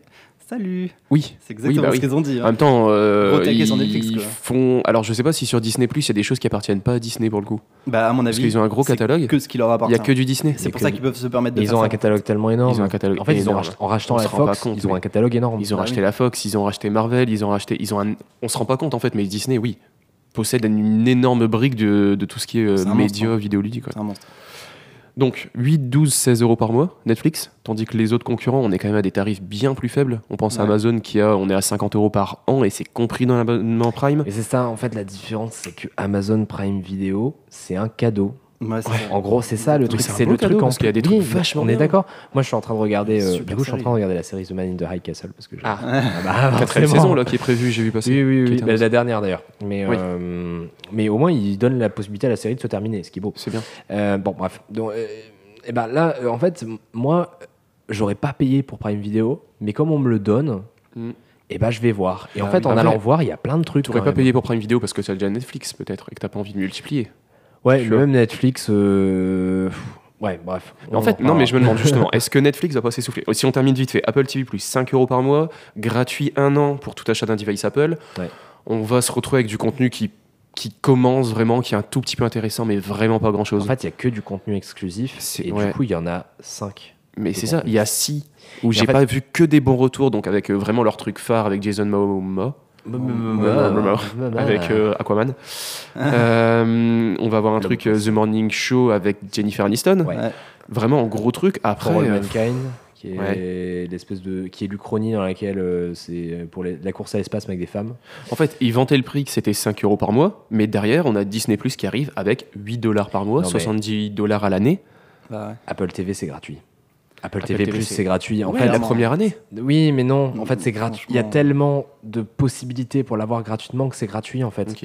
Le truc, c'est que ils ont, en fait, si chez Apple, si quelqu'un dit on fait un service gratuit, passe par la fenêtre en réunion. Donc, en gros, concrètement, ils ont trouvé tous les moyens possibles pour le rendre gratuit sans que ce soit gratuit. Et donc, en fait, du coup, c'est pour moi, c'est comme Prime. C'est acheté un appareil Apple, et ben on t'a filé, on te file ça, c'est le petit bonus. Ouais. Tu peux, t'as droit à des séries en plus tous les mois. Mm. Mais il n'y a pas de truc qui te force à aller chez Apple. Genre, c'est pas genre euh, je veux voir la saga Harry Potter, je suis obligé d'aller chez Apple. Il n'y a pas encore ça. ça. J'ai l'impression en fait que avec l'arrivée d'Apple TV Plus et Disney Plus, on allait vraiment avoir un- le gâteau qui allait exploser, tu vois, le gâteau Netflix Ouais. qui allait exploser. Mm. J'ai l'impression que c'est que Disney qui va faire sa part du gâteau, du moins à court moyen À terme. court terme, ouais. Parce que pour le coup, Disney, donc juste euh, pour euh, revenir, alors lancement, alors, grosse différence, Apple TV Plus, lancement mondial, qui a été au final une belle réussite, quelques bugs le premier jour. Pour info, ils ont été, euh, donc il y a quelques tests qui ont été faits, c'est eux de loin, de très très loin, qui ont la meilleure qualité d'image. Ils sont à deux fois, deux, trois fois plus de. de de, de, De bitrate, de euh, bitrate, ouais. ouais. Je, je cherchais comment vulgariser le terme, Ouais. mais je vois pas comment le vulgariser. Pour faire simple, si euh, tu télécharges, euh, imagine tu téléchargeais le streaming. Donc, en gros, c'est stocké quelque part sur ton ordinateur hein, quand même. La compression cache, est mais- plus faible. En gros, quand tu télécharges genre une heure sur, sur Netflix, ça va peut-être peser euh, 3 gigas. Sur Apple, ça va peser. euh, ça- j'ai vu des trucs, genre ça peut peser jusqu'à 38 gigas en fait. Donc en fait, les... c'est surtout dans les couleurs, genre euh, les noirs vont être plus profonds, il y aura plus de dynamique en fait de Ouais. couleurs. En fait, Euh, il faut pas oublier que derrière, ils essaient de vendre des devices. Oui, Et qu'en fait, ça leur sert à faire la démo du Dolby Atmos, de l'HDR10, de l'écran P3. euh, Voilà, et en gros, derrière, ils vendent des Apple TV 4K qui sont compatibles euh, Mm. Dolby Atmos et Dolby, je sais plus quoi, Dolby Vision. Et donc, en fait, du coup, bah, ils ont tout intérêt à sortir des contenus qui sont en 4K, Dolby Vision, Dolby Atmos. Ouais. Et donc, c'est ce qu'ils font, parce qu'en fait, ils s'en foutent finalement. C'est, ça a été tourné en 8K hein, quand même, les trucs. Donc, Bah oui. euh, donc, ils sont capables de le sortir, et puis bon, et les mecs se disent, on y va, parce que ça va nous faire vendre des devices. Mais donc Apple, lancement mondial, bon en même temps, ils avaient 5 séries à mettre, donc ils l'ont réussi. Euh, Disney ⁇ alors dispo en bêta test aux Pays-Bas, etc., vraiment pas pour tout le monde. Donc dispo aux États-Unis, donc euh, avec, euh, si je dis pas de bêtises, fin avril pour la France. Euh, Qu'est-ce que vous en pensez de ça déjà? Le Canada est dans, est dans le lot. Oui, Amérique du Nord, euh, pour les- le lancement déjà actuel. Oui, ouais. Amérique du Nord, ouais. Il fait que du coup, si tu as un VPN, euh, Non, non, non, non, non, ils ont vraiment cherché à bloquer. Ah, Il te faut une carte euh, vraiment domiciliée aux États-Unis, ce qui est encore faisable, Ah mais ouais pour le moment. Euh, J'avais lu un article sur 01net où ils expliquaient voilà, pour l'instant, on a réussi à souscrire. Est-ce- Qu'est-ce qui nous dit qu'ils vont pas encore rajouter des sécurités dans un mois et au Ouais. final, notre abonnement va être coupé? Mm. Qu'est-ce que vous pensez de ça, justement de... C'est Disney? ils ont raison. Ils n'ont pas réussi à lancer un, un- de faire un lancement mondial. Non mais c'est hyper compliqué en fait de faire un lancement mondial. Les gens, ils ont en fait, les gens ont perdu l'habitude euh, à cause, bah, je veux dire, de- à cause d'Apple, parce que Apple est capable de te sortir un, un truc, quel que soit le truc, quasiment partout dans le monde en même temps. Mm. Et les gens ont pris l'habitude de ça. Mais aujourd'hui, même une boîte comme Google, elle n'est pas capable de sortir son Pixel partout dans le monde. Ou euh, Stadia. Ou Stadia- ou même Stadia. Enfin voilà, aujourd'hui, faire un rollout mondial, c'est hyper compliqué pour des problématiques de localisation, pour des problématiques de spécificité culturelle, pour des problématiques de de- d'argent, pour des problématiques aussi. C'est très compliqué de mettre un prix sur quelque chose euh, quand la devise bouge. Et en fait, quand tu regardes, la, la de- enfin dire 5 euros par mois, ça paraît une évidence. Mais en fait, le truc, c'est que derrière, euh, la devise entre les États-Unis et la France, elle fluctue en permanence. Et du coup, euh, ben, en fait, 5 euros, des fois, ils gagnent de l'argent par rapport aux US, des fois, ils en perdent. Et en fait, il faut essayer de trouver une espèce de, de constante dans, ce, euh, dans cette devise. Et en fait, c'est hyper compliqué le, de faire un rollout international. Disney, ils ont raison d'y aller progressivement. Moi, ce qui me dérange, tu vois, dans cette histoire, on en parlait juste avant d'enregistrer, c'est que euh, on va voir par exemple la nouvelle série Star Wars, qui va être quand même l'un des gros fers de lance de Disney+, parce que faut se rappeler que toutes les séries Marvel et tout qui sont annoncées sont pas encore sorties. Euh, on commence à avoir beaucoup d'images, etc. euh, depuis la sortie de Disney+, mais rien encore vraiment de concret. Euh, et donc The Mandalorian, la nouvelle série Star Wars, on est obligé donc de l'acquérir de façon illégale, clairement, On si on obligé. souhaite. Alors, si, si on souhaite la regarder maintenant, en même temps que le reste du monde, et donc pas être spoilé et tout, parce que je dis pas que je l'ai regardé, mais il se passe des choses dedans. Euh, et clairement, euh, voilà, si vous voulez euh, la regarder, même si vous avez prévu de prendre un abonnement Disney Plus payé à la sortie, etc., vous voulez la regarder maintenant en même temps que des gens qui vont pouvoir la, commencer à la regarder légalement, sans être spoilé, etc., vous devez l'acquérir de façon illégale. Moi, je trouve que. Ah mais moi je suis pas d'accord parce que le, tu te prends le principe de Disney mais ce principe qu'il y a des trucs qui sortent autre part avant toi, ça arrive tout le temps. Euh, tu vois ce que je veux dire? Enfin, euh, euh, là c'est. tu Bah, le- quoi? Bah, Tu vois, aussi long, hein, aussi long. Bah, les On films. on- aussi long, non. Ouais, on va être à pas- 2-3 t'as des- jours max, et généralement, c'est l'Europe qui les a avant. Mais. Euh, Des fois, t'as les jeux vidéo aussi. Des fois, t'as les jeux vidéo qui sortent au Japon. Ouais, des produits, tard même des, après. des pro- même des produits. Euh, je j'ai pas d'exemple. Ouais, mais tu vois, là, un un exemple, du- un Prends- casque. Bah si, prends l'exemple du HomePod, il est sorti 8 mois après en France par rapport Ouais, mais là, t'as pas voilà. peur de te faire spoiler. Tu vois. Ouais, Et au pire, tu peux le faire importer, tu peux aller le chercher là-bas. personne te peux- force à regarder ça. Personne en fait, te c'est en fait, ça. En fait, le truc, c'est que c'est quand il y a un- quand à l'époque, quand il y avait les bouquins Harry Potter qui sortaient, ils sortaient en anglais en premier. Il fallait vrai. attendre X mois pour qu'ils soient traduits en français, justement, parce qu'on avait peur que les traducteurs liguent des trucs, etc. Bon, bah, les gens, ils attendaient s'ils savaient pas parler anglais. Ouais, c'est vrai. Sur le point de vue des livres, là, je suis d'accord avec toi. Je suis d'accord. Bon, la mondialisation, ça a fait qu'aujourd'hui, des- si un truc sort quelque part, il devrait sortir partout. Mais aujourd'hui, personne te force à regarder le truc. Si tu veux, entre guillemets, euh, euh, rester dans la légalité, tu peux, tu attends. Ouais, voilà. Ok, Moi, ok, je vois votre point de vue. de cet avis-là aussi. ouais. Disney Plus, 10 millions d'abonnés le premier jour. Je trouve que c'est incroyable. C'est très beau. C'est- Non, mais en plus, surtout, euh, toutes les reviews disent que le service fonctionne super Nickel, bien. Ouais. que euh, Disney a fait un énorme travail sur l'UX, euh, sur euh, il y a des règles, enfin genre c'est poussé quoi, genre t'as des réglages que t'attends sur Netflix que t'attends pas sur un service qui sort le premier jour. Mais c'est ça. Est-ce que Ils ont pris le temps de faire le truc bien? Netflix pourrait s'essouffler à court terme avec la sortie de Disney Plus? Est-ce que bah en fait je pense que globalement il y a une fatigue de- des abonnements. C'est-à-dire qu'aujourd'hui si tu regardes bien, t'as des abonnements pour un peu tout et n'importe quoi. Ah, c'est clair, Euh, c'est devenu la mode. hein. ça devient cher quoi. Ça devient Mm. aujourd'hui, ça devient cher. Tu regardes ton compte en banque euh, parce que c'est pas prélevé à la même date, mais si c'était prélevé à la même date, tu verrais, tu ferais un gros trou Ouais, d'un ouais. coup.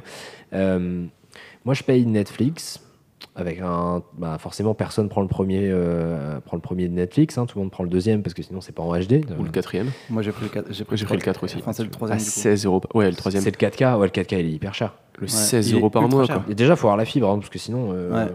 Ou 4K après, Netflix, pour le coup, euh, ils ont bien optimisé leur truc. Mais... Bah, moi j'ai de la VDSL 2 et en 4K ça passe pas. hein. Sérieux? Ah non, ça reste toujours coincé en 1080, des fois en 1200p, mais je- bon, si c'est pour faire ça, euh, moi je Ouais, reste au 1080. quoi. Ouais, moi aussi, oui, c'est pour les 4 personnes connectées en même temps. Ouais, bah, il y a ça aussi. ouais. Je pense que ça aide pas mal. Vous êtes beaucoup chez Ça, toi. hein. on, est, on a une grande famille. Vous avez une grande famille chez toi. euh, donc il y a ça. Après, donc déjà, tu payes Netflix. Bon, à, à côté de ça, euh, je paye pas Apple TV Plus parce que c'est la première année, puis je l'aurais pas payé de toute façon. Mais C'est pareil. Euh, Amazon Prime, je le paye sans le payer. En fait, je le Ah, paye. Je suis content de payer Amazon Prime pour mes C'est livraisons, devenu vicieux, etc. Prime. ouais. Du coup, Prime Video, je l'ai, bah, c'est cadeau. Pareil, Twitch, c'est gratuit, donc bon, je le prends. Euh, mais demain, il y a Disney qui arrive en France. Je vais vraiment me poser la question. En fait, quand Moi, je vais Disney va Ah, moi, je arriver, vais pas me poser la question. je vais me dire. Je vais le prendre direct. Non, non, non, je sais. Non, Oui. Je vais me poser la question d'annuler Netflix pour Ah. Disney. Ouais, ça, ça se pose. Après, j'ai vu un très bon commentaire dans un article sur euh, Mac Forever de tête où le gars disait vous prenez Disney un mois, vous prenez Netflix un autre mois, il n'y a pas d'engagement, il n'y a pas de frais supplémentaires, ou l'abonnement n'est pas plus, bah, moins cher si vous engagez un an. Ouais. Pourquoi pas? Tes séries, tu, Alterner. euh, tu, vois, tu sais que tu as une ou deux séries sur Netflix que tu as envie de binge-watcher, bah, tu le prends en Netflix mois-ci, le mois d'après Disney. Disney, il fait, il va, ça va sortir euh, un par semaine. hein. C'est vrai, on n'a pas parlé de ça. Disney a plus une politique d'un épisode par semaine. Apple aussi. Apple aussi Sur, Tout n'est pas euh, sorti. non, Ah, non, non, il y a pas mal de séries. Alors, The Morning Show, ça sort un par semaine chaque vendredi. Ah. Euh, si, je crois que c'est la même chose. Ah, Euh, et en fait, ils roll out progressivement leurs épisodes. D'accord, ok. Et du coup, en, en termes, par rapport à ces deux systèmes, vous, c'est quel votre préféré? Je préfère toutes les semaines. Moi, je préfère toutes les semaines Moi aussi. aussi. En fait, j'ai pas le temps de binge-watcher une série. Je Bah, Et je pense que vous l'avez compris que j'ai peur du spoil. Ouais, on a- Et, euh, et tu vois, je préfère largement pouvoir prendre mon temps pour regarder ma série tranquillement euh, que me presser à la regarder pour pas être spoilé. Bah ouais, et puis en plus, le truc, c'est que je trouve qu'il y a, hum, il y a un truc assez magique dans le fait d'attendre une série la semaine d'après. Ouais.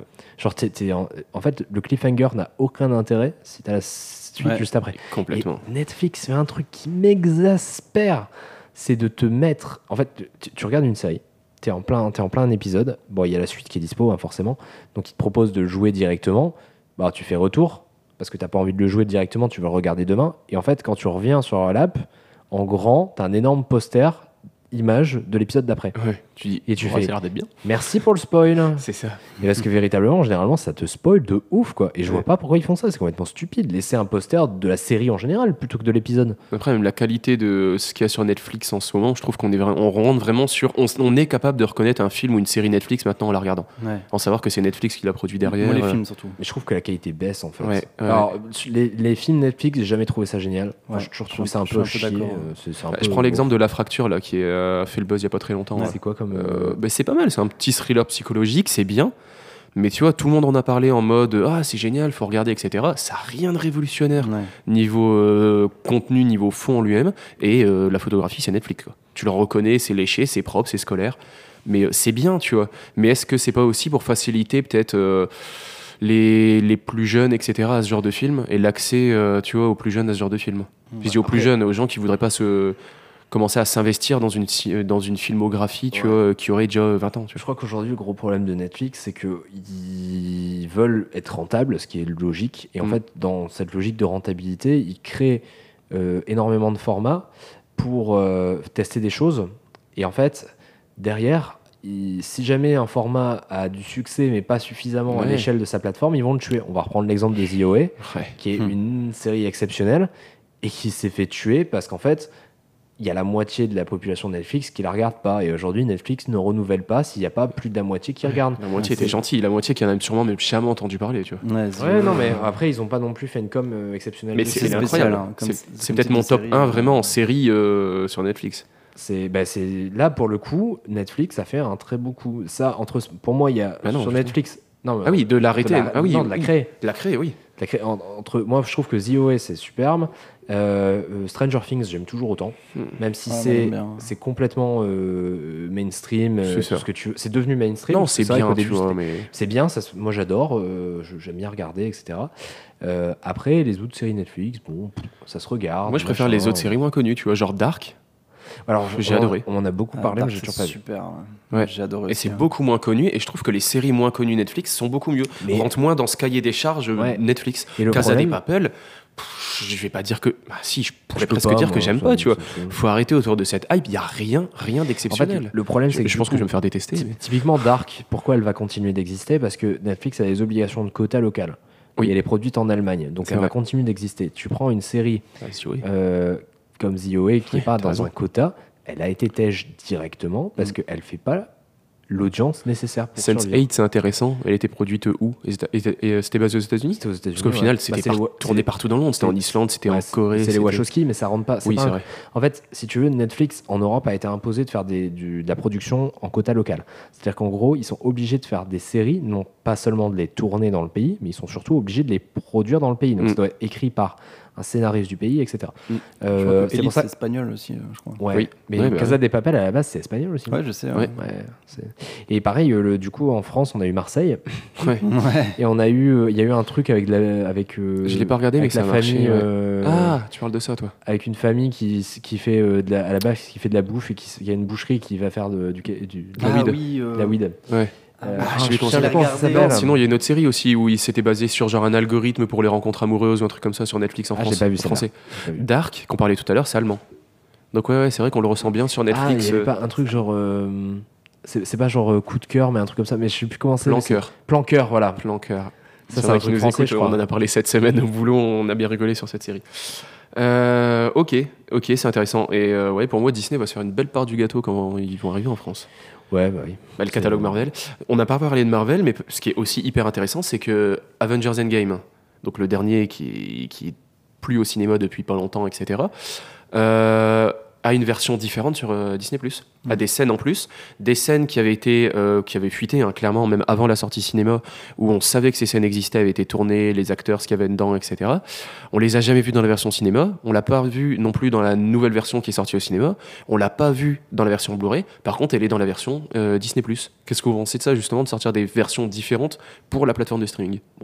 Tu sais, il y a toujours des, non mais il y a toujours des débats, mais c'est pareil. Regarde, Non, pas Non, mais par exemple, euh, il y a un autre débat aussi euh, sur le fait que apparemment la version de Star Wars qui a été mise sur euh, Disney c'est une version qui n'a jamais été vue, mais qui avait parce que c'est il y a eu une correction de George Lucas après les dernières releases qui avaient été faites en. DVD ou je sais pas quoi. De- Et en Ah, gros- Star Wars, les films, là, tu parles Voilà, pas la série. quand oui. ils ont uploadé euh, les Star Wars, c'est la version qui a été encore corrigée par George Lucas. Et en gros, du coup, il y a tout un débat dans la communauté qui dit ouais, c'est pas la bonne version de Star Wars, machin truc. Ouais. C'est les C'est la puristes. fameuse quoi. scène qui était euh, de changer Qu'est-ce qui tire en premier, euh, Han Solo oui. euh, dans le bar là Ouais. avec euh, je sais plus comment elle s'appelle d'ailleurs l'autre. Savoir qui est-ce qui tire en premier. Euh, voilà, c'est toujours euh. Ça, il y a aussi Elle euh, énormément été changée cette scène. Il y a aussi un truc sur les premiers épisodes des Simpsons qui étaient en 4 tiers, qui ont été uploadés en 16 neuvième, ce qui crop une partie. Parfois, il y a des blagues qui sont croppées, du coup, ce qui est con. Et du coup, il y a plein de blagues qui passent pas parce qu'en fait, elles sont croppées en dehors de l'écran. Est-ce que vous avez aussi entendu parler qu'ils voudraient, euh, sur les vieux films, pouvoir modifier les publicités Oh, Donc je m'entends, les produits dérivés, par exemple, les partenariats qu'il y a eu à l'époque, je sais pas, moi, il y avait un gobelet euh, Starbucks, Mhm. bah, je sais pas, dans 10 ans, ce sera plus Starbucks à la mode. Bah, dans le film, quand tu vas le regarder, le regarder sur la plateforme de streaming, ce sera plus Starbucks. Ils ont la technologie pour le faire. hein. Ils ont la technologie, ou euh, mais qu'est-ce que vous, je sais pas, qu'est-ce que vous en pensez de ça? C'est Tencent, c'est Tencent qui euh, présentait Ouais, ça. Je Ouais, pense ouais. que c'est Tencent, ouais. Ouais, c'est ça. Euh, moi, je trouve ça incroyablement euh, osé, tu vois. Je sais pas, ou enfin, Et- mo- modifier une œuvre, tu vois. Ils vont prendre un tollé des créateurs. Déjà, quand, quand Netflix dit on va permettre de ralentir le film, ils se non. prennent euh, un tollé mons- monstrueux en Ça, mode c'est catastrophique, sérieux, hein. vous Je modifiez trouve que c'est chier en fait. sur les créateurs, quoi. Voilà, et bah là, c'est encore pire. Ouais. C'est encore pire. Enfin, moi, Alors- je veux pas regarder un film de 1980 avec une pub iPhone 11, tu vois. Enfin, c'est trop chelou. C'est vrai. Après, je sais pas s'ils iront aussi loin, mais je vois ce que tu veux dire. Tu sors, c'est anachronique, tu vas sortir de ton film, Ouais, voir ça.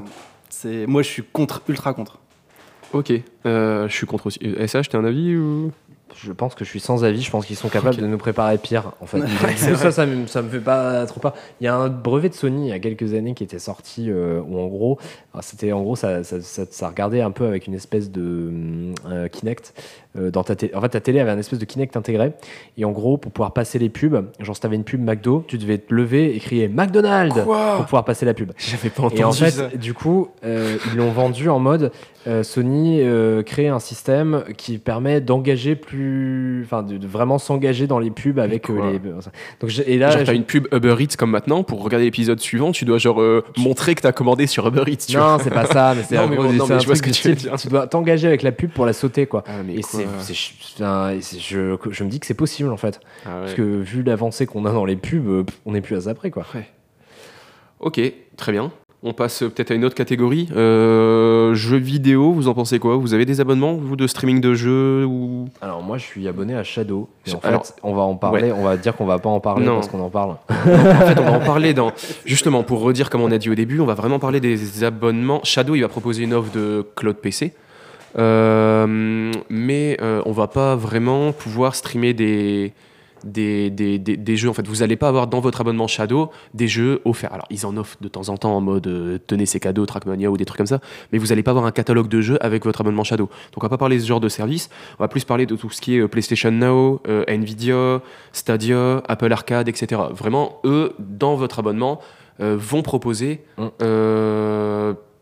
Un catalogue de jeux. En fait, vous n'avez pas besoin de payer plus pour avoir des jeux. D'ailleurs, à ce titre-là, je pense qu'on devrait enlever Apple Arcade. Parce que c'est un service Ah. de location de jeux, mais c'est pas un service de streaming de jeux. Ben justement, c'était, on en avait parlé en commentaire justement Mm. dans le script du podcast que tu as dû lire, et ça. Euh, pour moi, Apple Arcade, il rentre tout à fait parce que justement, tu vas prendre ton abonnement qui va être à je ne sais plus combien d'euros par mois et tu vas avoir accès à X jeux. Tu vas, tu vas les faire tourner sur ton téléphone, mais on s'en fout au Mais final. là, tu vois. mais là, on parle de location. On parle plus de streaming. Ouais. Et tu- en fait, c'est pour ça que je voulais relever le point parce que je me dis, franchement, c'est, c'est la ligne, elle est hyper blurry. Mais en c'est fait. toujours le fait d'avoir accès à un gros nombre de catalogues et. euh, Parce que à ce, à ce titre-là, Ouais. si tu dis xCloud, tu, c'est pas bon, c'est le Game Pass. C'est Mika qui a dit xCloud, je connaissais Ouais. même pas. Alors, du coup, bah, on peut. C'est Microsoft. euh, Qu'est-ce qu'on fait? Est-ce qu'on démarre tout de suite l'explication du panorama? Parce qu'en fait, le panorama actuel, il est assez intéressant. C'est que tu te dis. Alors, il y, a des- il y a les acteurs historiques qui essayent de se lancer sur le streaming. Tu as le PlayStation Now qui est globalement celui qui est, a l'air d'être le moins développé euh, en termes de. Parce que eux, c'est pareil. En fait, PlayStation Now, c'est quoi? C'est comme le Game Pass. Ça te permet de télécharger des jeux sur ta console. joue à distance. hein. Tu peux y jouer à Ah, ils distance sont streamés, avec hein, Gakkai. les- Ah oui, c'est parce ah que oui, c'est leur rachat de Gakkai. même de, ouais. genre depuis un Alors, ils ont ouvert depuis peu l'application à autre chose que les Xperia. Ouais. Mais genre à partir d'une tablette Android, d'une Ouais. Samsung euh, Galaxy Tab, etc., tu, tu joues à la Play. Moi, j'en étais resté à, en gros, tu télécharges tes jeux sur ta Play et à la rigueur, tu peux Non, streamer non, depuis non, ta non, Play. Non, non, non, non, non, non, non. Tu, tu- là, tu, vraiment, ils sont Voilà, pour ceux qui connaissent pas spécialement, soit euh, dans un abonnement, vous allez quand même avoir accès au jeu, vous allez le télécharger et vous allez avoir besoin d'une bonne machine, par exemple, si c'est sur PC pour faire tourner votre jeu, ou ça va tourner sur votre console. Donc, par exemple, entre une PS4 et une PS4 Pro, vous aurez des différences de qualité, etc. Mais voilà, le jeu, il va être sur votre. Euh, il, va être surtout ex- exécuté Chez sur votre machine ou ça va être exécuté à distance sur des serveurs, etc. Et euh, c'est comme si vous receviez du Netflix, Ça, sauf que là, vous envoyez des inputs en continu pour, euh, Limite, voilà, tu, tu peux pour jouer un flux vidéo en fait. Tu peux limite jouer depuis ta télé, ta tablette, ton téléphone, euh, sans avoir de boîtier chez toi. Moi, je pense que pour l'instant, pour notre épisode du jour, parce qu'on a prévu aussi un épisode spécialement sur les jeux vidéo, il faut pas faire de distinction entre les deux. C'est mon avis. hein. Pour moi, c'est juste des services qui vont donner la possibilité de jouer à plein de jeux tous les mois. Je pense qu'en fait, vois. globalement, le problème qu'on a sur le jeu vidéo, qu'on n'a pas sur la vidéo et qu'on n'a pas sur, le, euh, sur la musique, c'est l'input lag. C'est le problème de te dire, il faut que tu puisses avoir une, une connexion Internet qui soit suffisamment bonne Mm. pour pouvoir profiter de ce service-là pleinement. Et alors le problème, c'est qu'actuellement, sur le jeu vidéo, on n'y est pas.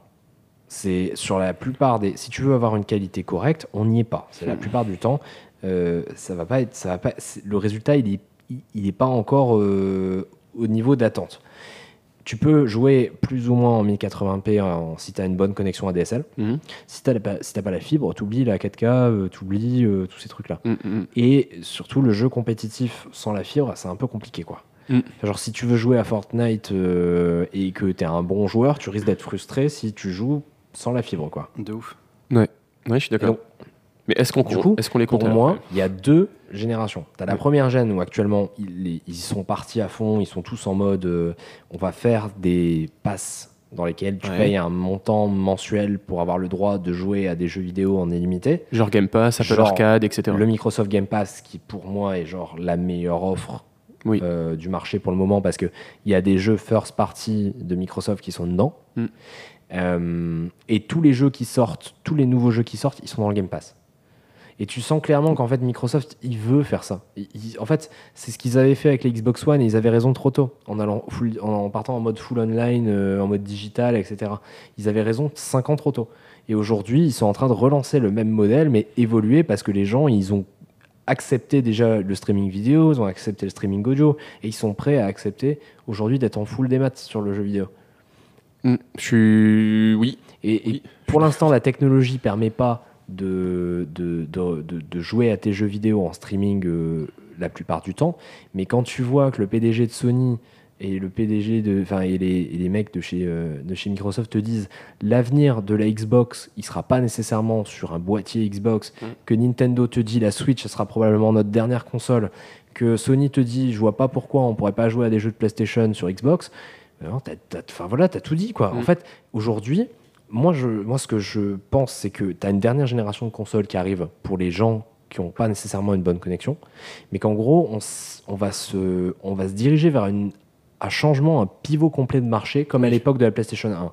Là, actuellement, on a trois acteurs euh, dans le jeu vidéo qui sont Sony, Microsoft et, euh, et Nintendo, qui vont se rapprocher et se concentrer d'une certaine manière. Ils vont te permettre de, de- en gros, je te dis pas qu'ils vont avoir, il va avoir un Game Pass commun, je dis pas ça, mais je dis qu'en gros, un peu à la façon des services comme Netflix euh, euh, et Amazon Prime Video et euh, Disney+, eh ben, tu pourras acheter un pass Nintendo, un pass Microsoft, un pass PlayStation, tu pourras jouer où tu veux. Si tu as une Switch, tu pourras jouer aux jeux de PlayStation dessus. Alors, à mon avis, je suis plus, ça a plus de chances d'arriver avec Microsoft en Mhm. premier, mais tu pourras jouer aux jeux Microsoft sur ta Switch. Sur Microsoft, tu pourras peut-être jouer au jeu euh, Switch euh, Lite parce que euh, c'est t'as juste besoin d'un pad normal. Euh, et en fait, ça, ça va arriver plus vite qu'on le croit. Je pense que Mhm. véritablement, ça, c'est 2020, 2020, 2021. C'est, on est à la porte de ça. Et derrière, ils vont se prendre en fait ces trois acteurs historiques qui se seront consolidés. La concurrence, elle va venir de Google, d'Amazon.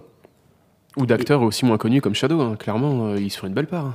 Et là, tu te dis, en fait, là, ce que tu comprends, c'est que d'un côté, tu as ceux qui font le software et tu as ceux qui font le hardware. Et en fait, finalement, euh, je pense que aujourd'hui, euh, Sony, Microsoft et, et, euh, et Nintendo, ils ont tout intérêt à s'associer parce que Microsoft, c'est celui qui a la puissance technique pour permettre de porter le streaming aujourd'hui dans les trois Oui. historiques. Euh, Sony, il l'a pas spécifiquement. Nintendo, on n'en parle pas, c'est les- des brels en termes de, de services euh, en ligne. Ouais. Euh, et en face de ça, tu as Google qui maîtrise déjà le- la chaîne de A à Z. Ils Mm. sont capables d'avoir des serveurs partout dans le monde. Ils ont une puissance euh, financière énorme. Ils ont YouTube. Moi, ce qui m'inquiète avec Google, et notamment la sortie de Stadia, euh, sortie Stadia, hein, c'est, je pense que c'est sorti, Ah bah c'est- dispo là, pour. hein. Alors, euh, c'est dispo, arrive. je pense que pour euh, que pour les journalistes actuellement. Et ils n'ont pas le droit encore d'en parler, mais ça va arriver dans les jours qui suivent. Moi, ce qui m'inquiète, c'est que Google est très connu pour arrêter un service du presque du jour au lendemain parce qu'il n'est pas assez rentable, parce qu'il n'y a pas assez d'abonnés. Hmm. Moi, ça m'étonnerait pas qu'on nous dise dans six mois, oh, bah, il n'y a pas assez d'abonnés sur Stadia, on arrête tout. Je, pe- je pense pas que ça va arriver à six mois parce que euh, Google, enfin là, je pense qu'ils ils ont senti que globalement, euh, dans le marché de l'entertainment, euh, le jeu vidéo, il a une part qui va faire que grandir sous toutes ses formes parce que tu as le, t'as le solo narratif qui peut euh, très bien. euh, bah, en fait, finalement, c'est un, un film sur lequel tu as une influence. Et donc, ça, ça peut plaire euh, à des joueurs hyper casus. Après, tu as. aujourd'hui, Mais t'as les jeunes, tu hein. vois le, tu, ouais, le, t'as- tu vois l'explosion de Fortnite. Enfin, aujourd'hui, le, tu sais, Netflix, c'est pas fou quand Netflix dit, moi, ce qui me fait peur en termes de concurrence, c'est pas Disney c'est Fortnite. Ouais. En fait, finalement, Il y, a un- il y a une équipe de foot aussi, hein. je sais plus quel, euh, quel président d'une équipe de foot a aussi déclaré que de toute façon la plus grosse concurrence actuellement au monde du football, c'était euh, les jeux vidéo et notamment il a parlé de Fortnite. Parce que maintenant un jeune euh, après l'école va plus aller euh, jouer avec ses potes au foot, donc va plus euh, entre guillemets s'améliorer et potentiellement être repéré par des clubs, mais il va aller jouer à Fortnite. Ouais. Ouais, c'est intéressant. Mais de toute façon, on a prévu un épisode dédié aux jeux vidéo. C'est vrai que là on dérive. Si si, on me regarde avec des gros yeux. moi, je Mais, pourrais être euh, à fond dans le sujet.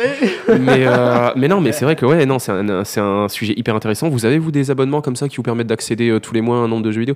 Parce qu'on n'en a pas parlé aussi, mais il y a aussi euh, COG. Comment ça s'appelle déjà? Euh, Ah, mais si, le truc où tous les mois tu peux donner la somme. Alors tu peux donner déjà la somme que tu souhaites pour payer le jeu. On te dit la moyenne aussi que les gens donnent et tu as un abonnement mensuel qui te permet d'avoir un nombre de connais pas jeux. du tout. Je connais pas. Euh, Ah, je Humble Bundle. Ah oui, ouais. Pourquoi j'ai dit COG? Ça n'a rien à voir. Humble Bundle aussi qui fait penser à ça au final. Tu connais pas non plus? Non. Humble Bundle où il y a une offre monthly où tu peux euh, tous les mois avoir accès à des jeux. Ok. Et moi, au pour final, j'étais abonné genre un an et j'ai dû télécharger deux jeux sur les un an. C'est le problème en fait. Et, ouais. C'est le problème des plateformes de streaming, c'est que tu es abonné parce que tu veux pouvoir y accéder quand tu veux, mais la plupart du temps, tu l'utilises pas. ouais, mais un, un service de streaming à la euh, Netflix, tu regardes ta série, ça ne demande pas non plus euh, trop de temps. Service de jeux vidéo, tu vas pas non plus changer toutes les semaines de jeux vidéo généralement, surtout si tu t'investis dans un jeu vidéo en ligne, etc. Tu vas pas changer toutes les semaines. Donc, tu vois, la rentabilité, où est-ce qu'elle est Est-ce que niveau rentabilité, on serait pas plus intéressant sur des services à la Shadow qui va t'apporter plus une machine dans le cloud que, que un catalogue de jeux vidéo? Je sais pas si tu, vois, pour toi? La rentabilité pour toi ou pour eux? Pour, euh, pour toi, hein, pour toi. Ah, parce que la rentabilité pour toi, le, concrètement, le Game Pass, ça coûte le prix de deux jeux hein, à l'année. hein. Le Game Pass, par mois, il y a combien Je sais pas. Je crois que c'est, ça va chercher euh, dans les 15 euros par Ah, mois. J'ai pas envie de dire de conneries, hein, mais il me semble que c'est ça. Et globalement, euh, ben, euh, ben, à l'année, ça te coûte pas si cher que ça. En fait, tu l'as rentabilisé à partir du moment où tu as fait deux jeux dans l'année, quoi. Ouais, c'est vrai. Et en fait, eux, ils font ça parce qu'ils savent qu'ils préfèrent avoir un flux financier fixe tous les mois que d'avoir. Enfin, en fait, je crois qu'ils préfèrent tous les mois gagner 10 euros et savoir que sur une année, ils vont en gagner 120 que d'en gagner 150. Mm. Parce qu'au moins, là, ils ont la prédictibilité. Ils savent à l'avance. ouais, ouais, c'est plus stable, C'est plus stable. Pour une Clairement. entreprise, ça, c'est beaucoup plus sympa. Ouais, clairement. Je suis un peu d'accord aussi. Et toi, en tant qu'utilisateur, moi, ce qui me fait peur dans le streaming, c'est qu'en fait, euh, je sais la manière dans laquelle je consomme les choses. Euh, je sais que j'achète des choses parce que j'ai envie de les acheter sur le moment, genre les jeux vidéo, euh, pour en parler. euh, bah, voilà, j'ai acheté Luigi's Mansion, j'ai toujours pas déballé. Euh, j'ai hyper, en- parce que j'ai ultra envie de le jouer, mais j'ai pas le temps, en fait.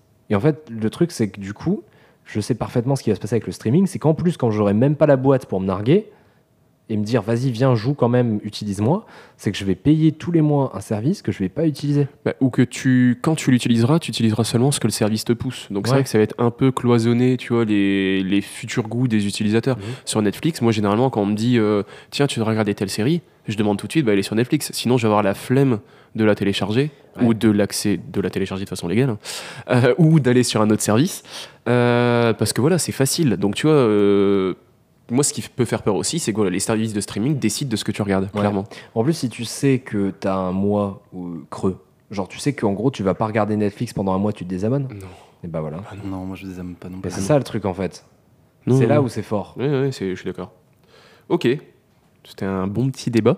Est-ce que là, au bout de déjà 1h26, on passerait pas aux recommanda- à nos recommandations et bah si alors Qu'est-ce qui commence moi, moi, je pense que tu vas commencer parce que, Parce que je vais il paraît parler que tu série. parles d'un truc moi tu, vas parler d'un truc qui m'intéresse à mort parce que j'ai vu les trailers je suis chaud C'est je ça. Je vais, Ah, pour finir, je je, vais regarder aussi, je hein. reste dans le thème. Je reste dans le thème euh, donc de la semaine avec une série. euh, alors cette fois-ci qui est pas dispo sur. C'est pour ça qu'on en a pas parlé avant. Elle est pas dispo sur euh, Netflix, Apple TV, etc. Disney+. C'est une série donc euh, euh, BBC One HBO, donc qui est dispo en France, donc bah, soit sur HBO Max euh, aux États-Unis, en France sur OCS. Euh, donc c'est Is Dark Materials, à la croisée des mondes. Euh, alors pour ceux qui connaissent pas, c'est basé sur une trilogie de romans de euh, Philip Pullman. Il y a eu une adaptation en film. Après l'adaptation en film, c'est un peu comme Eragon. j'avais apprécié J'avais apprécié. Je l'avais regardé, ça se regarde, mais c'est vrai que niveau, tu vois, respect de l'œuvre, etc., on est quand même très très loin euh, des, bah, des, des- des livres originaux. Euh, Qu'est-ce qu'on peut dire pour, euh, pour l'histoire? Je vous lis très rapidement le synopsis sur, sur Wikipédia. Donc, élève dans l'austère et étouffante université Jordan College à Oxford, Lyra Belacqua et son démon. Donc, en fait, le démon, c'est une expression de l'âme humaine euh, extérieure au corps qui adopte une apparence animale. Donc, il peut être soit du même sexe que le propriétaire, entre guillemets, ou euh, du sexe opposé. Euh, ils apprennent l'existence donc de la poussière. Euh, c'est une étrange particule que le Magitarium, donc le Magitarium, bras armé de l'Église, euh, pense être le fruit du péché originel. Des érudits ont en- effet observé que cette poussière est moins attirée par l'innocence des enfants que par l'expérience des adultes.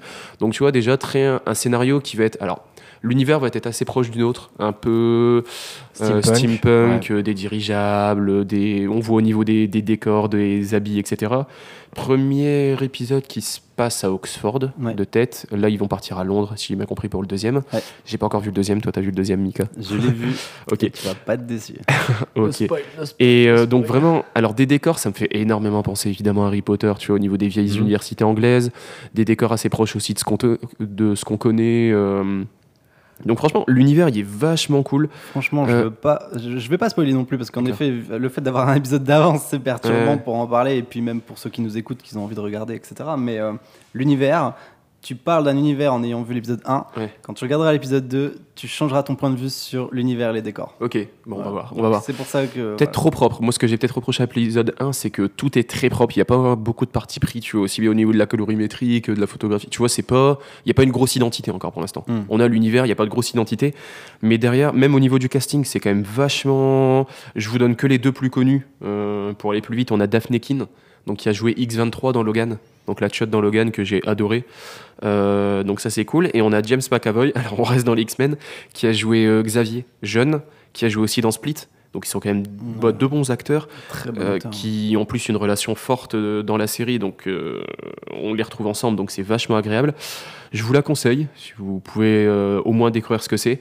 Euh, franchement, ça se regarde, c'est agréable. La, la fin du premier épisode euh, donne une bonne tendance pour la suite. C'est vachement bien. On n'a pas parlé de Mandalorian. Si, on a évoqué Mandalorian tout à l'heure, la série Star Wars, que je vous recommande aussi, euh, qui est vraiment pas mal. De toute façon, c'est la, pour moi, c'est la super production HBO. hein. Ouais, alors oui, c'est vrai qu'HBO en plus n'est pas connu pour faire de bons effets spéciaux. On pense à Doctor Who. Non, Euh, BBC est pas connu pour faire de Euh, bons effets BBC, pardon. spéciaux. HBO, par Oui, oui. contre. HBO et c'est vrai quand on, quand on a le petit générique au début c'est vachement agréable Ah, moi, je suis devant Game of Thrones à chaque fois que je lance un épisode. mais c'est vrai que le petit générique ouais il est, il est vachement mémorable Euh, non BBC par- donc qui est aussi euh, produit par BBC on n'a pas l'habitude de bons effets spéciaux là c'est vraiment le plus gros budget de BBC Je pense que la. BBC a jamais investi autant dans Il y a une pas série. photo. ouais. on est quoi à C'est- 40 millions Je un- si je dis pas de bêtises on est à une trentaine de millions euh, par épisode Ouais, donc là on a quand même un très très gros budget par production. épisode moi ce qui me fait peur c'est que si derrière le public ne suit pas, il y aura qu'une saison. Quoi. Il y aura la saison 2, ciao, et puis c'est tout. quoi. Je, je, je pense qu'ils investissent dans le truc en mode c'est notre prochain Game of Thrones, tu vois. Bah, bien sûr. Il y a HBO derrière. Et, c'est tu sais pourquoi? Parce que ils- tous les services de streaming, ils sortent leur, euh, leur super production. Euh, t'as The Witcher sur Netflix, Ah t'as ouais. The Mandalorian Ah, The sur Witcher. Disney. On n'a pas parlé de The Witcher. Je suis Bah en non, mais- congé en plus, c'est pour Noël. c'est- Aïe, aïe, aïe, Et en plus, aïe. ils, ils euh, enfin, ils en attendent beaucoup parce qu'ils se lancent même des taquets. euh, je sais pas si vous avez vu cette semaine, mais c'était ultra rigolo de voir Netflix se dire euh, bon bah on il y a bientôt la sortie de The Witcher saison 2 alors que la 1 est pas encore sortie. Elle a été annoncée sur 7 saisons. Et t'as Disney derrière qui dit bientôt la sortie de The Mandalorian saison 2, genre pour tacler, Mais, tu vois. et ils se disent, ouais, en fait, ils en attendent de ouf. Pour eux, c'est leur super production. Chacun va sortir sa grosse série et c'est qui euh, aura la. Mais on se rappelle, part, hein. Amazon, ils ont euh, le Seigneur des Anneaux. Et ils ont aussi eu les droits pour Asimov, donc le cycle de fondation, si je dis pas de bêtises, qui vont adapter. Je ne sais pas. Euh, donc quand même, gros truc en préparation aussi. C'est les derniers arrivés Amazon pour le coup. De... Pas- Non, non, mais dans les gros droits qui avaient été annoncés, on, a- on savait que euh, Netflix avait eu The Witcher. Ouais, On mais s- t'as- t'as- t'as- dans- pareil, enfin, ils sont tous dégainés, hein. tous, tous, tous. hein. Ouais, mais Amazon, tu vois, euh, le Seigneur des Anneaux, je pensais que ça allait arriver plus tôt. Bah, euh, La Terre du Milieu. Tu vois, leur série. Ah, parce qu'ils ont, ils ont vraiment sorti les trailers et tout ou c'est Ah genre, non, non, non, euh, non, non, il n'y a encore aucune info, mais justement, un peu quand faire. tout le monde a dit, nous on va faire The Witcher, euh, nous on va faire ça, etc. euh, Amazon, euh, Asimov, on a, euh, Apple, Asimov, on a déjà eu une image, si je dis pas de bêtises. Pour l'instant, euh, Amazon et Seigneur des Anneaux, on n'a rien eu du tout encore. Je suis étonné, tu vois, Ouais. qu'on ait si peu d'infos, où tout le monde justement dégaine maintenant. Et Apple James Bond. Série? Ouais, Ah, série James. Bond, ils ont les Oh. droits. Cool. vu aussi, ouais. Cool. Avec, et euh, avec euh, la. En fait, c'est pour la première fois, en fait, James Bond. Enfin, James- 007. En fait, ils, ont une- ils font une série 007. C'est pas avec James Bond. Hmm. Et le 007 sera euh, interprété par une femme noire. Mais c'est ce que j'allais demander. Est-ce que ça va être cohérent avec les films? Est-ce que ça veut dire que la prochaine actrice après Daniel Craig sera euh, la même acteur? C'est canon. La même actrice, pardon. C'est canon. C'est dans le, dans le canon de, des. Ok. C'est la MGM qui coproduit aussi. C'est cool. Et donc, tout à l'heure, je l'avais teasé, Is Dark Materials, qui est Mhm. scénarisé ou co-scénarisé, il faudra vérifier, par Jacques Sorn, qui a écrit la pièce Curse Child. Donc, euh, Ah comme bon quoi il sait faire des, Ah, oui, il Jack- sait faire des trucs bien, on le Ah. Jack Throne. Ok. Jack Fro- Comment tu dis Jack Throne. Jack Throne, sorry. Jack Throne. Sorry. sorry. Ce coup, je fais Jack Throne C'est qui Jack lui Throne, non Parce que moi, je pensais Bon, que c'était un français et tout. tu Non, T-H-O-R-N-E, de tête, non Ouais, c'est ça. Ok, ouais, ouais, c'est Ouais, ça. Mais en tout cas, oui, il est. euh, donc voilà. euh, il est, et euh, par contre, les épisodes sont aussi euh, tous vérifiés et produits par Philippe Pullman.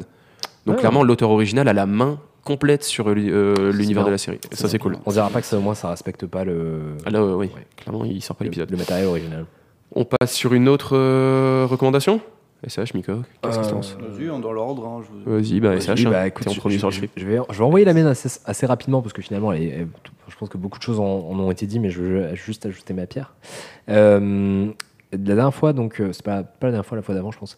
euh, John avait fait une review de son casque Bose. Moi, je vais faire Oui. une review de mes AirPods Pro La que j'ai que j'ai Le eu. premier podcast. C'est le premier le podcast. ouais. C'est beau. Euh, moi, du coup, j'ai reçu euh, donc des AirPods Pro. Je suis parti en vacances avec, puisque j'ai dit que je revenais de Rome. J'ai pris l'avion avec, etc. Alors, j'étais hyper surpris par l'isolation. Donc, pour ceux qui savent pas, en fait, Apple a sorti des, des AirPods, mais avec en plus cette fois-ci de l'isolation active de son. Et donc, du coup, euh, ce qui est assez intéressant, c'est qu'il y a trois modes. Euh, tu as un mode transparence qui te permet en fait d'entendre les voix autour de toi. Ce qui est assez intéressant quand on vient de parler et que bah, tu n'as pas envie de couper ton son. Genre, typiquement, moi, c'est à la salle de sport, je me mets dans ce mode-là. Comme ça, du coup, je peux écouter ma musique et en même temps, si un mec vient me parler, bah, je l'entends quand même à travers. Ce qui est assez perturbant au départ parce que le blend se fait assez bien et c'est. Mm. Ça paraît un peu de la sorcellerie au début. Euh, et après, le mode euh, d'isolation active de son est vraiment assez impressionnant en fait pour la taille des machins. C'est T'as qu'un seul niveau, hein, par contre. T'as qu'un seul niveau. Ok. Mm. Bah, c'est du Apple. T'es hein, complètement isolé te- ou t'es en transparence ou t'es pas isolé du tout. Et quand t'es pas isolé, en fait, bizarrement, je, je- je- je- c'est assez désagréable. Moi, personnellement, j'aime pas le, le mode on désactive tout. C'est soit je me mets en transparence, soit je me mets en, en isolation complète. Euh, et en fait, tu t'attends. Ça, ça ressemble vraiment à du casque euh, supra-auriculaire. T'as déjà eu avant des écouteurs intra, des trucs à réduction active de bruit et tout pas? Des écouteurs intra, non. Ah, attends, à ok. réduction active de bruit, j'en ai jamais eu. Par contre, j'ai eu des casques à réduction active de bruit euh, en supra-auriculaire. Ouais.